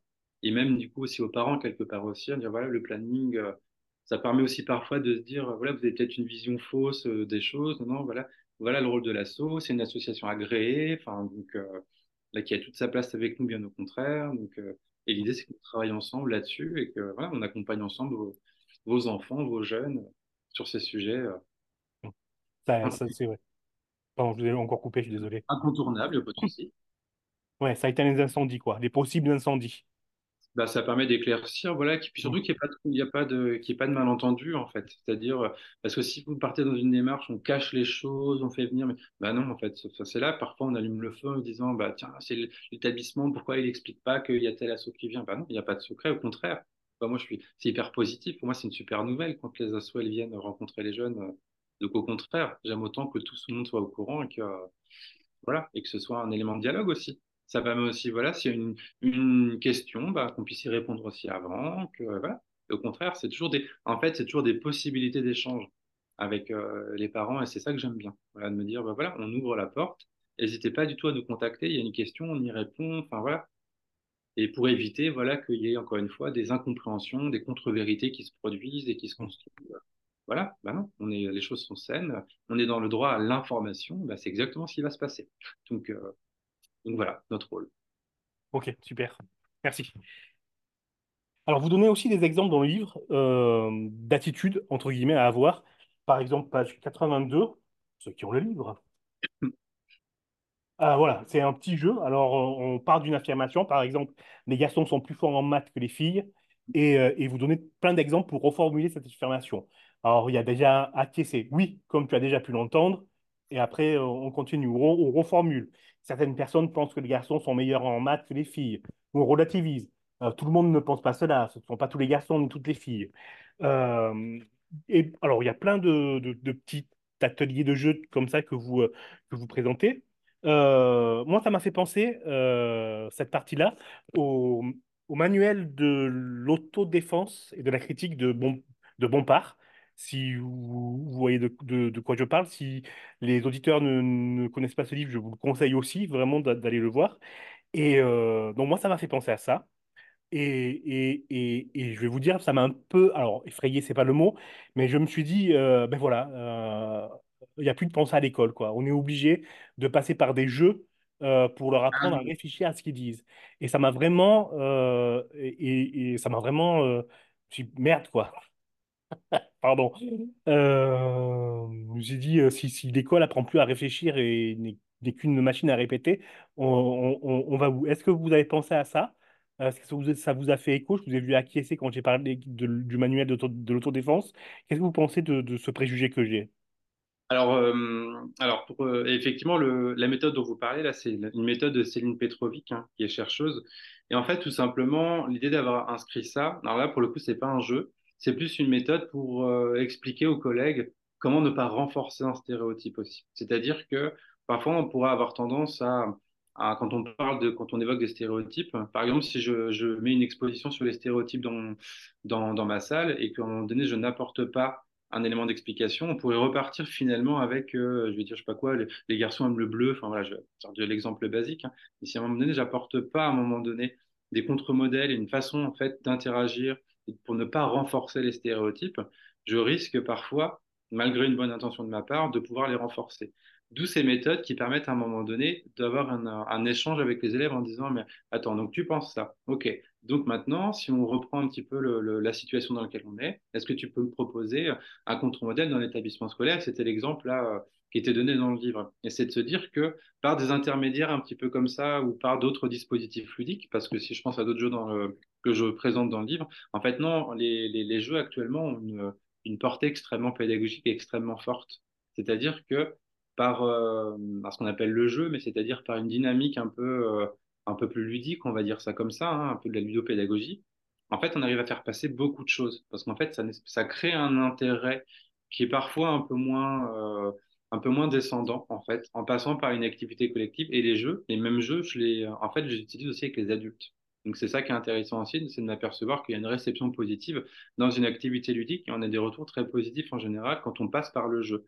En revanche, ça nécessite après un feedback quand même et un accompagnement et c'est là en fait qu'on va apporter les éléments d'explicitation pédagogique, éducatif, euh, les éléments d'information nécessaires. Euh, et c'est pas juste un jeu pour jouer, c'est-à-dire qu'il faut avoir un objectif précis. C'est-à-dire que quand vous utilisez un jeu, il faut vous dire, OK, quel est mon scénario, vers quoi je vais? Euh, Quand on fait, par exemple, le jeu du pas en avant, c'est de se dire que ça permet après d'interroger les stéréotypes, mais surtout de se dire dans l'espace, on arrive à voir les privilèges ou non, en tout cas entre les personnes, et les inégalités. Et c'est-à-dire qu'on va avoir un, un, souvenir aussi euh, physique de déplacement, on va avoir un souvenir visuel en se disant, OK, je me souviens dans la salle, il y a des personnes qui ont avancé et qui n'ont pas avancé en fonction des privilèges que l'on a dans la vie ou pas. Et euh, ça permet par ce dispositif qui paraît du coup, qui est ludique, mais qui paraît euh, un peu léger en soi, mais qui permet en fait d'aller très très loin finalement dans la précision des concepts, la précision des inégalités dans le monde en fonction du prisme que vous avez sur le jeu, et en fait de de faire prendre conscience en fait aux personnes que ben oui dans la vie on n'avance pas tous de la même manière parce qu'on a des inégalités, on se prend des murs et qu'en fonction voilà on, a des, des, possibilités que tout le monde n'a pas. Et parfois ces critères en plus se cumulent. Se cumulent et en fait qui vous bloquent en fait derrière pendant que vous voyez les autres en train d'avancer et de vous dire ok moi j'avance super dans la vie et moi je suis bloqué. Et en fait par ce dispositif de jeu ça permet vraiment cette prise de conscience de manière autre. Et euh, en fait, c'est en variant, hein, c'est-à-dire que l'idée, c'est d'avoir un jeu, mais qu'on peut varier après sur un travail de texte, qu'on peut travailler ensuite avec un, une écoute euh, voilà, d'un podcast, etc. Donc, c'est vraiment le fait aussi de parfois de varier un peu les activités pour dynamiser aussi son enseignement. Mais après, avec encore une fois un jeu qui va être choisi de manière précise, avec des objectifs précis. Jouer pour jouer sans feedback, sans accompagnement, et encore une fois sans pensée analytique derrière, effectivement, je suis pas sûr que ça amène à grand chose. Mais quand vous avez vraiment en fait euh, une organisation précise et vous savez exactement vers où vous voulez aller, non, non, ça a une portée extrêmement positive euh, sur le, les, les, réactions, les apprentissages, en tout cas le, le, feedback, les échanges, en tout cas entre participants participantes. Donc, euh, d'accord. Donc, du coup, je rectifie euh, ce que, ce que j'ai dit. Donc, si j'ai bien compris votre réponse, euh, ça ne remplace pas le manque de pensée, mais ça l'accompagne. Ça accompagne la pensée et ça la fait émerger plus facilement. Et oui, parce qu'en fait, ça permet des prises de conscience parfois aussi de manière autre. Voilà. Et puis, euh, encore une fois, hein, c'est-à-dire qu'on ne prend pas n'importe quel jeu. C'est-à-dire que quand on fait un choix, on y réfléchit, on se dit vraiment comment, comment du coup on va le présenter, comment on va le faire vivre surtout. Voilà. Et de se dire, voilà, qu'est-ce que je, qu'est-ce qu'on y gagne, qu'est-ce que les participants participantes vont y gagner. Et euh, voilà, qu'est-ce qu'on en fait surtout. Voilà, pédagogiquement, d'une éducative, voilà, de quoi, vers où je vais. Et ça, c'est, ça, c'est incontournable. Par contre, voilà, se poser ces questions-là et c'est pas juste, voilà, on se déplace, non, non, non, on fait un petit jeu et on n'en fait rien. Voilà, alors qu'est-ce que vous avez pensé? Non. Ok. Maintenant, voilà, on fait le point concrètement. Qu'est-ce qu'on a compris? Qu'est-ce qu'on en ressort? Qu'est-ce qui se passe? On va où? Quelles sont les perspectives? Voilà. C'est toujours, voilà, c'est une, une méthode, en tout cas active, et qui permet vraiment, encore une fois, oui, d'aller plus loin. Donc, ok. Euh, c'est dynamique. Voilà. Super. Bah, je rectifie euh, mon préjugé du coup. qui en accompagne la pensée. Moi, ce qui m'avait fait peur, c'est que euh, pas, pas, peur, mais ce qui m'avait, ouais, bon, ce qui m'avait fait peur, c'est que dans un, là, on est dans un, dans un, dans un moment où, où tout est dicté par l'extrême droite, j'ai l'impression, euh, que ce, que ce, que ce, que ce genre de sujet, euh, sans être tabou, faut surtout pas en parler parce que ça déclenche une, une, une, une folie d'un, Panique morale. ouais, de, de, de minorités, hein, de, de, de personnes qui n'ont pas la, qui ne pensent pas, pensent détenir la vérité et qui ne, qui ne l'ont pas, et surtout qui sont peu nombreux. Euh, et moi, j'avais peur de, de, que, que, ce, que, hum, qu'avec ça, l'école fasse pas son, euh, que l'école soit perdue, quoi. C'est-à-dire qu'elle soit plus là pour, euh, pour, euh, pour apprendre à réfléchir, mais pour apprendre à, à, à répéter ce qu'on te dit. Et basta, quoi. Et Ah euh, Oui, oui, c'était ma crainte, quoi. C'était ça mon préjugé, que l'école, aujourd'hui, elle, c'est fini, l'école. Euh, fais, fais autre chose, quoi. Lis des livres et apprends. Non, non, non, c'est vraiment, on nous vraiment au contraire ces, ces- ces capacités en fait des, des- des jeunes pour pouvoir justement à s'exprimer, à pouvoir euh, donner aussi des opinions, etc. On insiste vraiment sur les libertés d'ailleurs individuelles et collectives. En fait, même dans ces activités-là.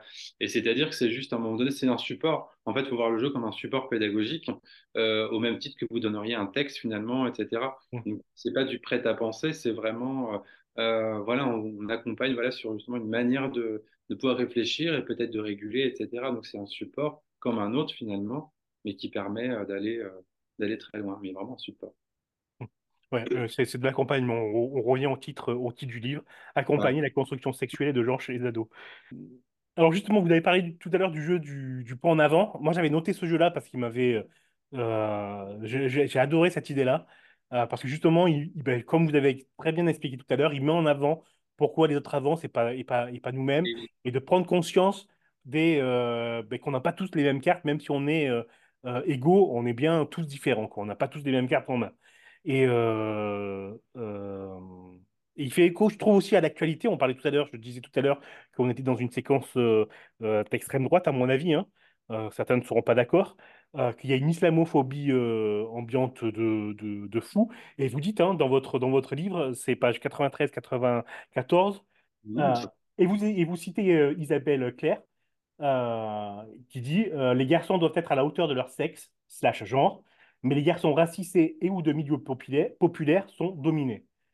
Ils doivent dominer, ils doivent dominer les filles, mais sont dominés eux-mêmes. Euh, c'est-à-dire que, alors vous nous dites pendant tout le, tout le livre, euh, euh, vous nous faites réfléchir sur le genre, comment ça se construit, euh, comment, comment, comment, comment ça se gou- goupille, se découpille dans notre tête. On croit qu'on a compris, et à la fin, vous nous mettez une claque en disant, mais attention, euh, parce que c'est encore pire pour les personnes qui sont racisées. Parce qu'à ça, à tout ça s'ajoute le, ben, le problème du racisme, quoi. Bien Euh, sûr. Les questions, les questions intersectionnelles, elles sont hyper présentes aussi. La dernière fois, j'observais, il y avait un- une personne qui a fait un tweet qui disait, voilà, sur une application de rencontre, qui disait, mais en fait, c'est dingue, si vous passez la barre des 30 ans, euh, euh, que vous êtes racisé, que euh, vous avez un petit peu de forme, etc., vous êtes complètement éjecté de l'application, quoi. Et ça m'a fait un choc, en fait, et je me suis dit, mais c'est exactement ça. C'est-à-dire que, et il faut comprendre aussi que dans les groupes sociaux, il y a aussi des hiérarchies, enfin, au sein même des groupes en fait. C'est-à-dire que euh, au-delà des questions de, effectivement de, des catégories sociales, on va dire hommes et femmes, c'est-à-dire que même dans les groupes, dans les groupes d'hommes, il y a aussi des hiérarchies dans les groupes d'hommes, etc. C'est-à-dire que c'est des, choses en fait qui ne s'arrêtent pas. Et quand on parle d'égalité, euh, et puis qu'on parle d'égalité surtout des droits, on se rend bien compte que l'égalité des droits, elle est encore complexe. Hein. Ben, D'où aussi l'idée des droits LGBT+, qui progresse, hélas, lentement, progressivement mais que euh, voilà, au sein des groupes, on a aussi encore une fois des différences qui, euh, qui sont encore hyper hiérarchisées et que, encore une fois, le- les critères de discrimination parfois peuvent s'accumuler, se cumuler et que euh, c'est extrêmement, c'est extrêmement terrible. Et on revient, comme vous avez dit tout à l'heure, au jeu de la question des privilèges, c'est-à-dire que quand voilà, les choses se cumulent, bah, vous avez, vous subissez voilà, des inégalités, des discriminations qui sont terribles en fait. Et que l'idée, c'est de faire comprendre un petit peu ça aussi, donc en fonction des mixités en plus euh, sociales, géographiques et tout, parce que ça s'ajoute aussi, en fonction d'où vous vivez, euh, socialement, euh, où est-ce que vous êtes et en fonction de vos origines, etc. Et bien effectivement que bah, vous avancez pas de la même manière dans la vie et que tout ça, c'est à prendre en compte et qu'il faut à un moment donné conscientiser tout ça pour pouvoir vous dire, OK, j'ai ça en tête, j'en fais quoi? Quand je parle de mixité, voilà de quoi je parle et comment je peux construire, comment je peux avancer avec ça. Et d'où l'idée, voilà, de repositionner ces éléments-là de réexpliquer d'ailleurs c'est quoi une ce qu'est une discrimination et euh, d'expliquer après comment les choses se cumulent en fonction aussi des genres et que voilà, encore une fois, à l'intérieur des mêmes groupes, on a encore des choses qui se cumulent et qui sont extrêmement complexes à comprendre.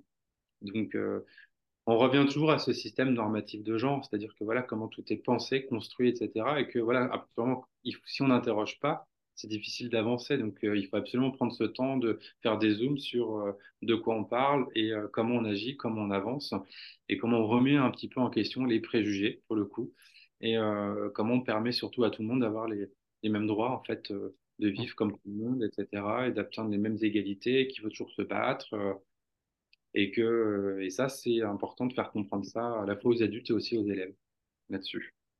Ouais. Non, vous avez Isabelle raison. Claire, ça- Très bonne réf, Isabelle Claire. J'invite aussi tout le monde à lire des ouvrages, c'est extraordinaire.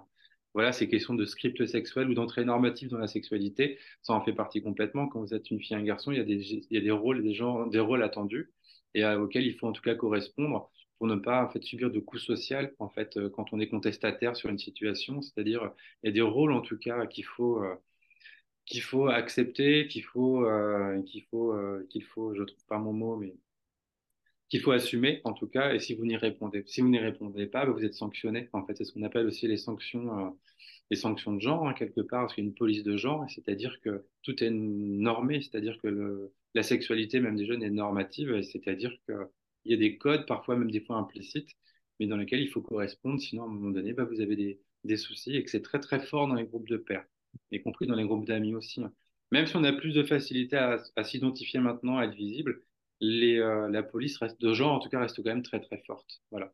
Cet ordre social reste très très fort et c'est dur en tout cas parfois de d'aller au-delà en tout cas de, cette logique parfois de groupe, euh, euh, de dominance parfois sociale aussi sur des situations et c'est difficile parfois d'affirmer son avis et de sortir un petit peu du rôle qu'on devrait avoir quoi. Voilà. Je suis un garçon, je dois être comme ça, je dois procéder de cette manière-là, je dois aimer ci, je dois aimer ça. Euh, Je dois être hétéro, parce qu'en fait, c'est beaucoup quand même ça aussi, hein, même si c'est hétéronormé. Mm. Je dois être hétéro, si je suis pas hétéro, ah, attention, hein, je risque de basculer dans d'autres masculinités euh, dites subordonnées, donc du coup, j'appartiens au sexe faible, donc du coup, je vais être critiqué, etc., etc. Parce que la féminité pose problème, parce que l'homosexualité pose problème, voilà, et c'est le rejet de tout ça, en fait, régulièrement.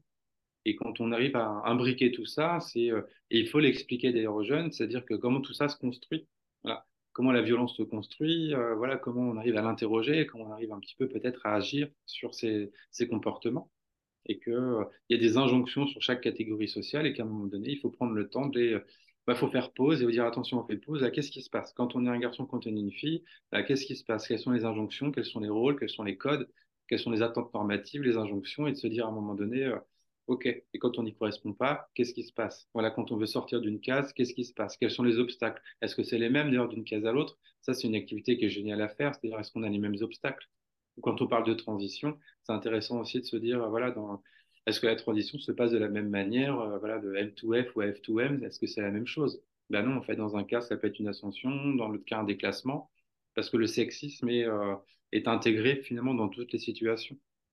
Donc, euh, sexisme, homophobie, voilà, racisme, en fait, les choses sont hyper liées. Les systèmes sont très, très liés. Ce système de, hiérarchie qui existerait entre euh, des personnes sur d'autres, un jour sur un autre, une orientation sur une autre, moi, je trouve ça dingue, en fait, à un moment donné, de se dire que euh, des, des personnes croient vraiment des hiérarchies, en fait, entre, entre des catégories. Je trouve ça, je trouve ça hyper inquiétant. Et que du coup, dans même les catégories, il y a aussi des hiérarchies, on revient toujours à ça. Je, enfin, voilà, c'est ce système est très compliqué à comprendre en fait. Donc, euh, mais il faut prendre le temps pas à pas d'expliquer tout ce qui se passe. Voilà, de, depuis le départ et d'aller progressivement et de, de repenser tout ça pour euh, faire évoluer les choses et avoir un monde plus inclusif et plus égalitaire.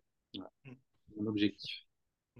Non, c'est passionnant. hein. C'est vraiment passionnant. J'avais jamais vu le, euh, j'avais jamais autant ressenti le poids du, du, du, du, genre depuis quelque temps, et notamment en- après avoir lu votre livre, quoi. C'est, euh, ça me passionne. Merci beaucoup pour ce retour. Non, ça me, ça me fait vraiment plaisir. Non, vraiment. Bon, euh, pas de souci. We were good, we were gold. Kind of dream that can't be sold. We were right till we weren't. Built a home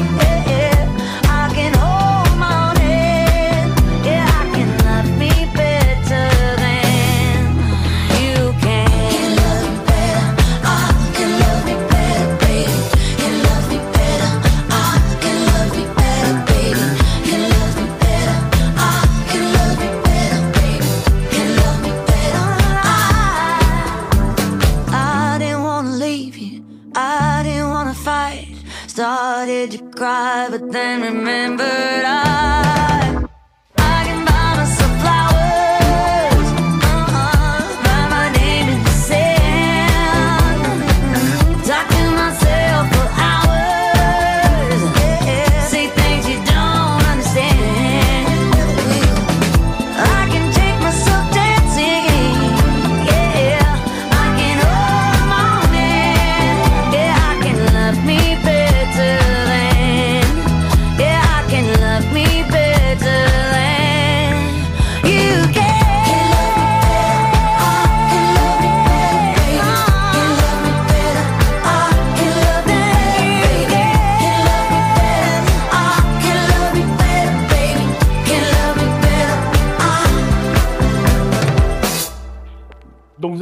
consacrée au harcèlement dans le livre.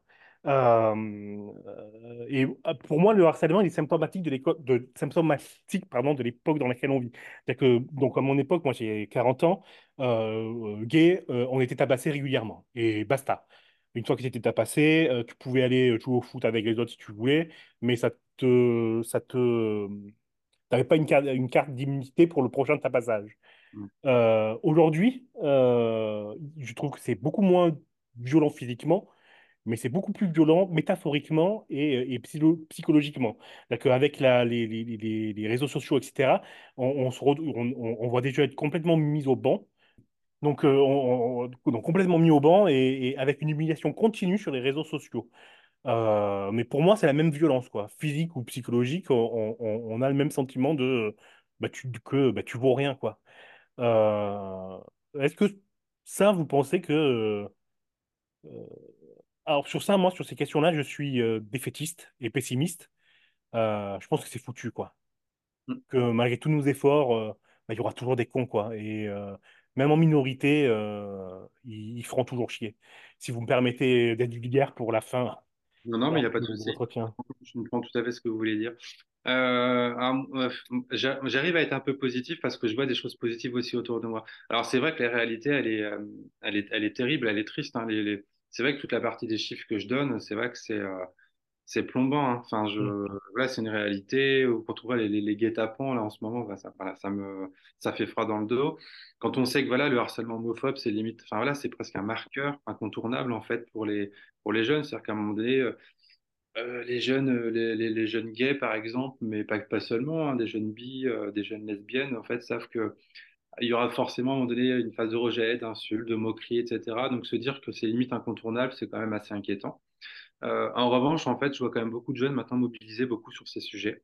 Euh, avec le dispositif phare hein, dans les établissements scolaires là, qui s'est mis en place, on a euh, beaucoup de jeunes aussi qui s'engagent en tant qu'ambassadeurs, ambassadrices, en fait, pour, pour prévenir ces situations-là, les identifier, les reconnaître, et puis après pouvoir accompagner les jeunes. Et quand je vois l'engouement quand même de beaucoup de jeunes actuellement, je me dis qu'il se passe quand même des choses malgré tout. Et que, euh, en fait, si des équipes après s'emparent aussi de ces sujets-là, en fait, en essayant d'expliquer, euh, parce que le harcèlement, voilà, c'est une question aussi de, finalement, de vivre ensemble aussi. Puis il faut aussi comprendre tous les biais qu'il peut y avoir derrière. Je pense aussi aux biais de groupe parfois. On peut être témoin parce qu'on a tellement peur aussi d'être harcelé que euh, on se retrouve dans des positions parfois extrêmes qu'on n'aurait pas individuellement, parce qu'on suit un peu les effets euh, de polarisation aussi. Enfin, et je me dis que, euh, en fait, en réexpliquant un peu ces choses-là, on arrive, on arrive quand même à faire réfléchir un peu les jeunes sur ce qui se passe. On parle beaucoup des compétences psychosociales en ce moment. Et en fait, ben, les questions d'empathie, maintenant, c'est des choses aussi qui peuvent complètement se travailler en établissement scolaire.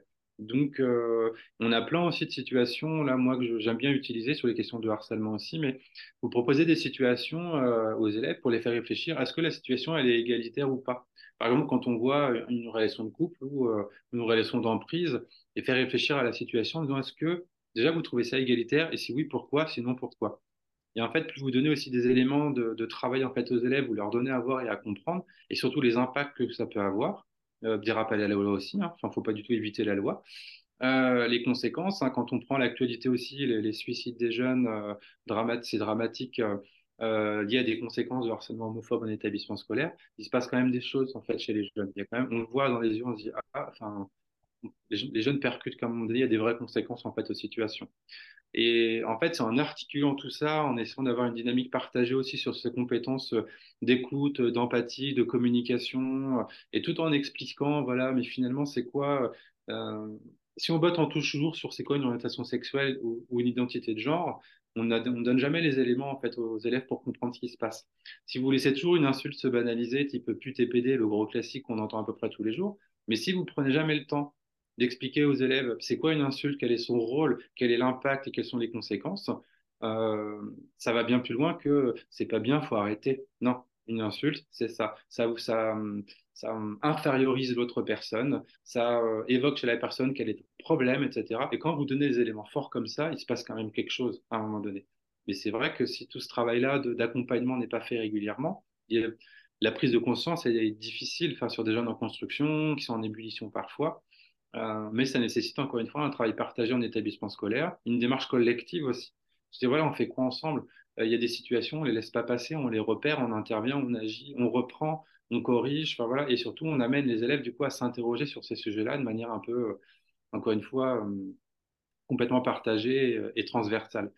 Donc, euh, et là, c'est encore des situations bien évidemment compliquées, mais, je me dis que si on arrive à réagir tous collectivement dans une vraie démarche d'égalité d'établissement, on peut quand même avoir des effets positifs parce qu'on le voit sur nos interventions.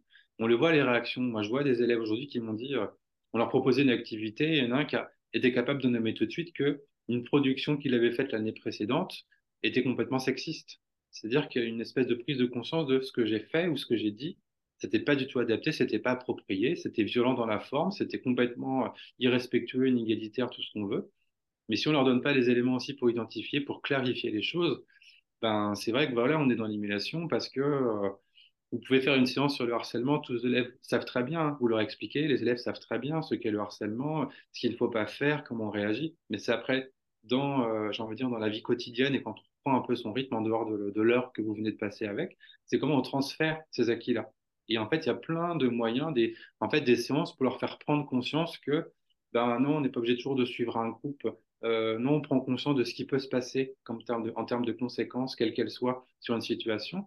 Mais ça, il faut prendre le temps. Il faut prendre le temps et on est parfois un peu, dans, je pense, dans la course, etc. Et que euh, on peut minimiser parfois, hein, c'est ce qu'on voit hein, sur le harcèlement homophobe, hein, il y a une minimisation parfois, en fait, des situations. Euh, et quand on fait prendre conscience en fait aux adultes que non, non, non, c'est une réalité, voilà les chiffres, voilà d'où viennent les violences, qui parfois viennent des adultes aussi, parce que le rapport à la homophobie, il est terrible là-dessus aussi. Une partie des violences vient des adultes aussi. Quand je dis violence, ça peut être aussi ignorer la situation, la mettre de côté. euh, ben ça, c'est j'ai- hyper commun en fait, chez les jeunes. Donc, euh, quand en fait on essaye de d'éclairer tout ça, il y a quand même une prise de conscience. Et les, moi, les collègues que je vois me disent, ouais, j'avais, me disent, j'avais pas conscience de tout ça en fait. Avant que tu me le dises, j'avais pas conscience de ça. Donc, en fait, il faut vraiment former les gens régulièrement là-dessus pour leur expliquer finalement la situation, leur donner les chiffres, leur donner à voir, leur donner à comprendre. Voilà la réalité. C'est pas un exemple, euh, c'était un exemple qu'on pourrait donner n'est pas isolé, c'est-à-dire que non, non, c'est bien plus large que ça. Et les chiffres sont inquiétants. Je dis voilà, il faut les entendre, il faut les voir, il faut pas, euh, il faut pas botter en touche, voilà, il faut pas adhérer inconsciemment à l'ordre social établi en fait, tout simplement. Donc ça, il faut leur dire aussi. Parfois, ça pique un peu. Bah, comment ça Bah oui. Alors c'est inconscient, tu t'en rends pas compte, mais parfois tu dire aux collègues, vous adhérez inconsciemment à un ordre social et vous ne pouvez pas développer voilà, des croyances hiérarchisées entre les personnes. Il faut à un moment donné vous interroger aussi et vous dire non, je ne laisse pas passer. Et prévenir le harcèlement, c'est aussi avoir des supports différents. Éviter d'avoir que des supports aussi parfois hétéronormés, enfin hétéro, pas enfin hétéronormés, mais que hétéro, etc. De se dire, même dans ma pédagogie, je suis égalitaire, j'ai des supports variés. J'ai pas que des exemples cis aussi, j'ai des exemples aussi, voilà, de, de, personnes trans dans mes exemples, et pas toujours euh, un père, une mère dans une maison, etc. Mais non, c'est-à-dire que les choses sont bien plus plurielles et qu'il faut aller vers des exemples bien plus riches pour donner à voir et puis éviter que ce soit toujours une réaction un peu d'étonnement chez les élèves. Ah, comment ça se fait? Non. Et qu'au bout d'un moment, ça devienne euh, dans des, euh, au même titre que d'autres supports, et puis, euh, puis nommer aussi. Hein. Si on utilise des personnes hétérosexuelles dans un exemple, bah, les nommer aussi. On nomme bien les personnes homosexuelles ou les personnes trans. On nomme pas forcément les personnes hétéros. Bah, si on veut être égalitaire, bah, on nomme tout le monde, en fait. Et on fait exister les personnes de la même manière. Mais tout ça, ça demande encore une fois un retour sur soi sur la pédagogie, ce qu'on appelle égalitaire, ça demande un retour sur soi, une remise en question, de se dire que ce qu'on fait, c'est pas toujours euh, égalitaire et que parfois il faut quand même à un moment donné s'observer, être observé pour se dire ok, ce que je fais, c'est pas c'est pas en phase avec les attendus. J'avais, je pensais que je faisais les choses correctement, mais je m'aperçois que non. Et finalement, en ne réagissant pas à une situation, euh, en leur demandant, ben, et si c'était à refaire, par exemple, sur une situation où vous n'avez pas réagi, et de leur faire prendre conscience que le fait de ne pas avoir réagi, ça cautionne en fait toujours en fait ces situations-là et c'est ça qui envenime, qui envenime. Voilà. Et le harcèlement en fait parfois se nourrit un peu de ça, des non-réactions parfois, de des situations complexes et que euh, voilà encore une fois on entend PD, bah non on ne laisse jamais passer, on ne laisse jamais passer. Comme pute, on ne laisse jamais passer parce que souvent on entend ouais on l'entend tellement, bah non en fait, et ben tu, tu le reprends, tu le reprends autant de fois que tu l'entends, voilà jusqu'à jusqu'à ce que ça s'arrête quoi ça ne peut pas être banalisé, ça ne peut pas. Donc, euh, c'est voilà une prise de conscience un peu collective et encore une fois, il faut que ce soit un, un prisme ah. partagé en établissement. Enfin, vraiment. Un réflexe. Oui, et un réflexe. Voilà. Et puis des rappels à la loi. Et puis avoir des connaissances peut-être aussi des textes, des lois, etc. Parce que souvent, c'est un des freins aussi. J'ai pas connaissance des textes, bah, on ne peut pas les connaître par cœur tu peux avoir des notes, etc. et leur citer l'article. Je connais pas les intitulés des articles par cœur. Enfin, je sais pas, voilà, j'ai pas le, code en, tête euh, de A à Z, mais je lui dis, mais voilà, vous pouvez être capable de leur dire, de faire référence à un fait, de faire référence à une sanction, euh, voilà, d'être capable de nommer, euh, ça c'est un délit, ça c'est un crime, ce que vous voulez, mais après, on ne vous demande pas de connaître par cœur l'ensemble des articles de loi, enfin, c'est pas du tout l'idée même. Donc, euh, être capable de nommer et de dire non, non, clac, ça c'est un délit, ça c'est ça, là c'est une atteinte à la liberté d'expression, ça c'est interdit, euh, envoyer une dick pic c'est interdit. Enfin voilà, à un moment donné, c'est euh, être capable d'avoir les mots pour nommer, pour dire non, ça va. Et donc le harcèlement, en fait, s'imbrique finalement dans un système très très globalisant fait, de, prévention de manière générale, en fait. Et tous ces sujets-là en font partie. Parce que le harcèlement, c'est tellement. c'est un monstre à plusieurs têtes, quoi. C'est un fléau, tout ce qu'on veut. Donc il faut l'aborder de plein de manières, sans parler de harcèlement directement, mais en, de manière préventive, avec des situations voilà, qui permettent de transférer sur d'autres situations en disant voilà comment je pourrais réagir dans une situation comme celle-ci, euh, ne pas reproduire, être capable de dire non, être capable de, de, me positionner dans un groupe, de donner mon avis, de pas suivre une situation euh, où, où l'objectif c'est d'aller harceler une personne. Ben non, voilà, j'ai été formé, voilà, je suis capable de réagir, euh, voilà, je, préoccupation partagée sur la situation, comment on la défend. Enfin, voilà, donc c'est, euh, encore une fois, c'est partager nos compétences et euh, être accompagné euh, par nos, directions, des assos, des, partenaires, en fait, voilà, on prévienne et pour pouvoir voilà, plus, permettre plus de, de sérénité, en tout cas, ce que je souhaite au maximum, et qu'on ne revive pas des drames comme on en vit trop. Voilà, sur des, des, jeunes qui mettent fin à leur jour, moi, ça me. Ah, ça me. Voilà, ça me... Du coup, pour euh, regagner un peu d'optimisme, est-ce qu'on peut mettre ça en relation euh, avec le chiffre qu'on a cité, que j'ai cité tout à l'heure et qui est dans votre avis de 18 à 22% euh, d'adolescents de 18 à 30 ans qui se, qui se euh, sentent non-binaires, mettre ça en relation avec euh, ma génération qui n'a pas eu tous ces outils-là et pas accès à tous, toutes toutes ces réflexions, est-ce qu'on peut dire que quand même euh, l'espoir, il est avec la nouvelle génération euh, sans, sans souci? Le sport, Comment il est là parce qu'en plus, il me semble, dans, dans les chiffres, là, on dépasse les, les 20%, mais bon, ça, environ. Mais euh, l'espoir, il est là parce qu'encore une fois, pour avoir des témoignages voilà, de personnes adultes qui disent, voilà, si on avait un peu su ça avant aussi, en fait, si on avait eu ces éléments-là, on aurait vécu peut-être autrement, peut-être plus.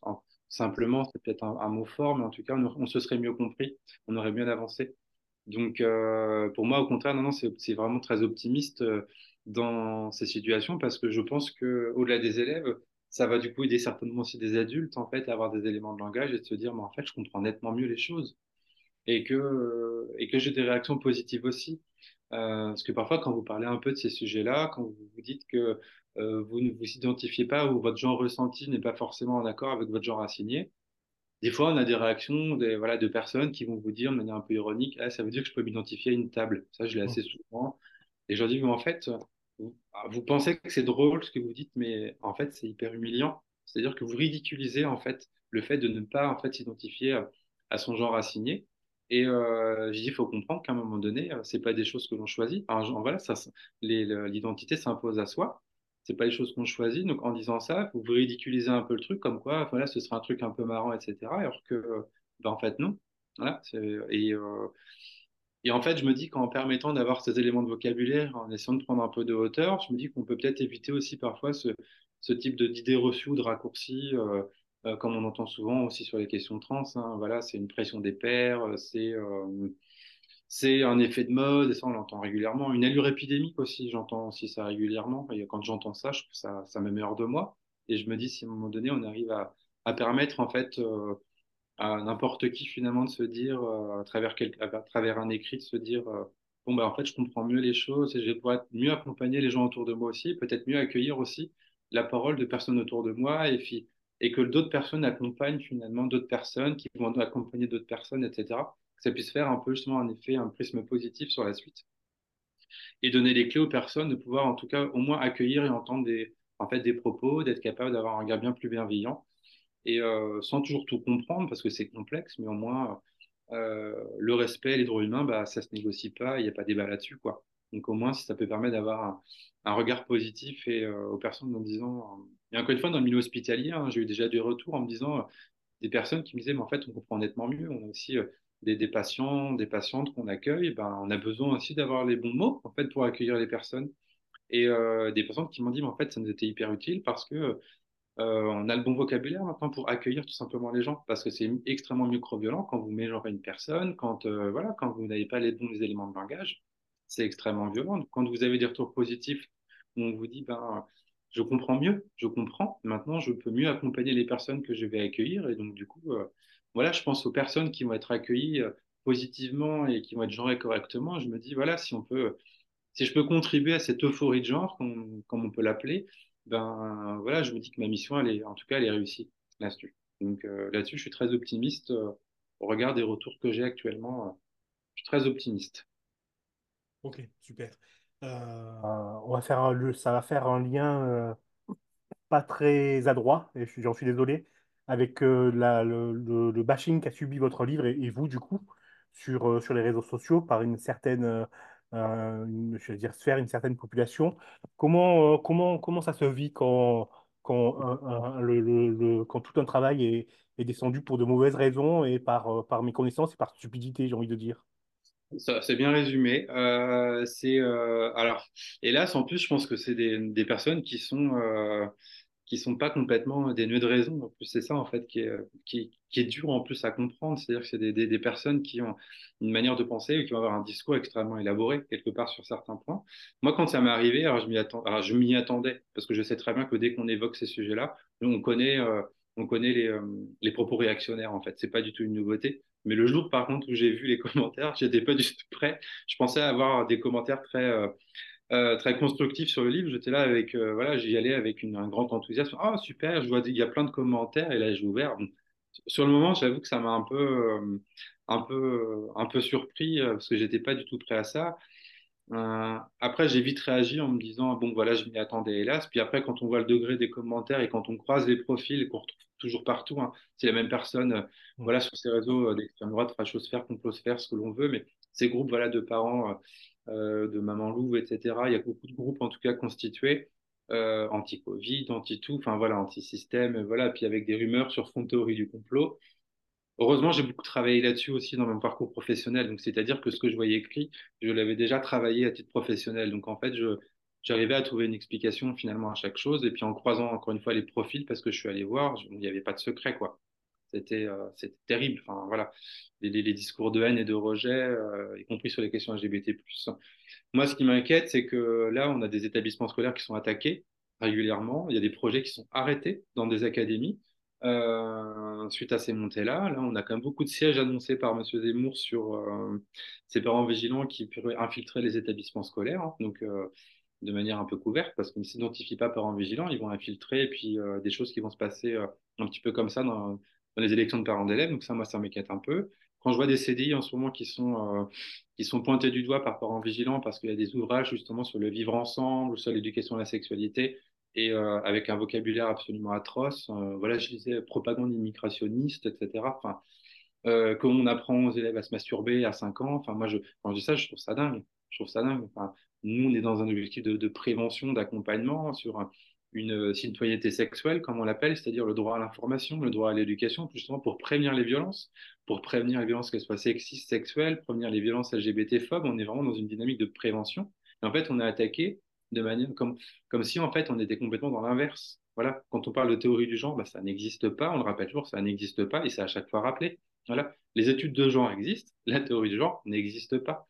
Donc il n'y a pas de propagande LGBT à l'école, il n'y a pas d'idéologie du genre à l'école, ça n'existe pas. Voilà, nous on est juste voilà des des, des, des, des, des adultes, des personnels, voilà qui euh, voilà, qui œuvrent en fait pour euh, protéger en fait les jeunes tout simplement, voilà, à travers des séances pour les protéger des autres, euh, protéger les violences, euh, éviter les viols, éviter des violences atroces, euh, voilà. Notre objectif est juste là, euh, que les élèves con- se construisent correctement, positivement, euh, à travers une sexualité positive en fait, tout simplement, et non pas euh, et loin, voilà, des, encore une fois des, des contre-vérités ou de la désinformation qu'on entend trop de ces groupes-là.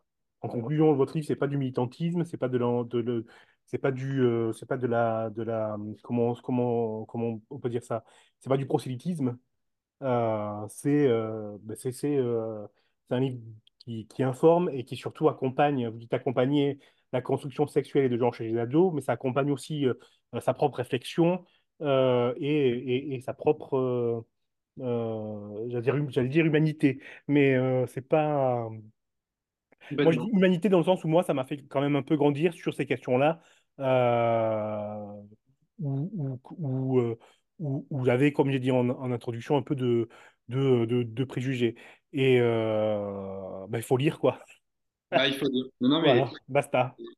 Vous avez bien résumé en conclusion parce que c'est vrai que, un, c'est pas du tout du militantisme en fait. Ça, c'est souvent, euh, quand on aborde le sujet, c'est ce que pensent souvent les personnes. On dit, ouais, c'est militant, c'est militant quand vous parlez de ces sujets-là. Ben non, je suis dans le, je suis dans l'information. hein. La Convention euh, des droits de l'enfant, on est dans le droit à l'information. Je suis dans l'information. Je suis pas dans du militantisme à ce moment-là et que euh, voilà, c'est apporter un regard. Et j'essaie du tout pas être moralisateur dans le livre, de, de piquer un peu parfois pour euh, justement voilà éveiller un peu la curiosité, de se dire ah, mais je pense quoi en fait, mais j'ai vraiment veillé à pas du tout avoir un rôle moralisateur ni quoi que ce soit, et vraiment avoir un regard bienveillant et en essayant de de vraiment pas être dans une logique de, de de faire culpabiliser les personnes qui allaient lire en disant oh là là, pas du tout. C'est plutôt euh, se dire ok, je, je repense un peu ce que je pense, mais euh, sans avoir voilà une, une intention euh, malveillante de ma part en disant voilà ce que vous faites c'est mal, pas du tout. J'étais vraiment voilà, j'ai un regard très bienveillant là-dessus et qu'on peut se tromper et que c'est pas grave et qu'il y a plein de manières de faire et que et voilà, ça c'était vraiment important pour moi comme tonalité. En tout cas, Mais, ouais, mais c'est réussi, hein. Euh, il n'y a pas de souci après l'avoir lu, c'est réussi, il n'y a pas de, pas d'ambiguïté. Et, et comme j'ai dit, c'est euh, c'est vraiment un livre utile, en tout cas, ben, euh, merci. à, à tout, à tout niveau. Alors, j'ai deux dernières questions, euh, les mêmes que l'on pose à chaque fin euh, d'interview euh, dans, dans Précédemment dans et dans Et alors? Euh, c'est simple. La première question, c'est une question bonus. Est-ce que vous voulez aborder un sujet qui me serait passé à côté à la lecture de votre livre, dont on n'a pas parlé là et qui vous semble important? Et euh, la deuxième question, euh, co- commençons par la première. Est-ce que vous voulez, ajouter quelque chose? Euh, ce que je peux ajouter, non, c'est le, voir par la troisième partie, en fait, c'est que si voilà, il y a des personnes qui s'intéressent à comment monter ces projets-là en établissement scolaire, vous retrouverez en fait vraiment un petit guide pour vous expliquer pas à pas comment on peut partir même d'un diagnostic pour pouvoir ensuite, à travers même des parcours dans l'établissement scolaire, monter des projets dans l'établissement. Donc, il y a les questions qu'on peut se poser. Donc, si ça peut être une aide, il faut pas du tout hésiter, en tout cas, à piocher dedans. C'est vraiment fait pour.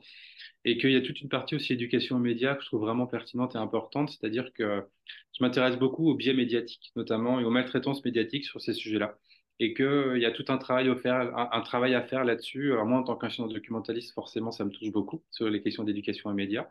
Mais en fait, il y a plein de choses à faire. Euh, moi, je m'appuie beaucoup sur les études de l'AJL, hein, l'association euh, euh, professionnelle, et que euh, on peut tout à fait mener des séances d'éducation aux médias sur ces sujets-là et euh, identifier parfois les couvertures médiatiques à travers aussi des colorations parfois politiques. Hein, on voit des médias de droite parfois qui ont des, des tendances un peu complexes hein, sur euh, le traitement de certains sujets que je ne nommerai pas, mais que euh, voilà, l'idée c'est de faire, euh, de voilà, de, pouvoir analyser en tout cas ces traitements, ces représentations médiatiques qui sont extrêmement inquiétantes parfois, hein, les maltraitances aussi, et que le sensationnalisme, etc., voilà, à un moment donné, ça a ses limites aussi, que le respect des gens, ça se négocie pas, et que euh, voilà, il y a des kits qui sont faits justement pour accompagner aussi les journalistes. hein. Le kit de la JL, voilà, est un kit pour accompagner euh, les, personnes pour informer sans discriminer. Ça, c'est une ressource hyper intéressante à utiliser, y compris pour les personnels, pas que pour les journalistes d'ailleurs euh, pour avoir un bon traitement et que voilà, j'encourage à avoir davantage de modèles positifs et de rôle modèles en fait aussi pour les jeunes, voilà, pour pouvoir s'identifier plus facilement avec voilà, c'est aussi plus de coming out aussi parfois de professionnels, de sportifs, de sportives, euh, voilà, pour permettre aux jeunes d'avoir plus de modèles et que voilà, on puisse euh, euh, accompagner au mieux sur ces sujets-là. Voilà, mais le point éducation média est voilà, je crois aussi incontournable sur ces sujets et qu'il ne faut pas hésiter à avoir un regard d'accompagnement aussi sur ce qu'on peut voir, lire, voilà, dans la presse parfois et qui est un peu problématique quand même en termes de, en termes de biais, voire de maltraitance. hein. Heureusement, il y a aussi des sujets qui sont très bien traités et qu'on a des médias, voilà, qui permettent de débunker et justement de ramener un peu de vrai euh, sur ces sujets. Et heureusement, mais voilà, c'est voilà les, les modèles euh, très négatifs. euh, voilà, il faut pouvoir les analyser, les accompagner, les expliquer, voilà, les interroger et que ça ne rentre pas dans la tête des gens. Euh, voilà, je pense à un intitulé quand on lit le délire transgenre, moi ça m'irrisse et qu'à un moment donné euh, faut être capable de voilà d'apporter une réponse à ça à un moment donné et montrer que attention ce n'est pas la réalité des faits euh, et qu'on est dans de la pathologie on est dans de la transphobie voilà nommer les choses et d'avoir un, accompagnement en tout cas euh, pédagogique euh, médiatique là-dessus voilà c'est ce que je voulais peut-être compléter euh, parce que ça me paraît en fait incontournable Super, merci beaucoup. Et j'ai une dernière question. Pardon. Et j'ai une dernière question. Euh, est-ce que vous pouvez nous conseiller, alors sans- ça peut n'avoir aucun rapport avec euh, vos, vos, vos- vos travaux, un livre, un film, une série que, que vous souhaitez partager, qui vous semble important de lire? Carte blanche sur, euh, sur le thème euh, et sur, alors, euh, sur le support. alors, une de mes références euh, préférées hein, c'est le la première référence je crois que vous avez citée c'est le livre de Gabriel Richard notamment Hétéro l'école Hétéro l'école euh, voilà plaidoyer pour une éducation anti-oppressive à la sexualité Euh, c'est extrêmement, euh, c'est pertinent, c'est voilà, ça vous fait réfléchir, euh, c'est euh, une pépite, voilà, que je conseille, mais vivement, vivement, vivement, c'est incroyable, voilà. Et puis Gabrielle Richard est une, voilà, une, une sociologue du genre et qui travaille énormément sur ces questions de pluralité des genres et diversité sexuelle, voilà. Et qui en plus pour qui j'ai beaucoup d'admiration. Et, et voilà, je, donc j'admire le travail, et voilà, je, je, je conseille vivement cette lecture. Super. Ben, merci beaucoup. Merci merci. encore hein, d'avoir accepté euh, notre, notre invitation. Ça s'appelle Accompagner la construction sexuelle. J'arrête pas de vous couper. Non, non, j'étais en train de tousser. Pardon, excusez-moi. Excusez-moi.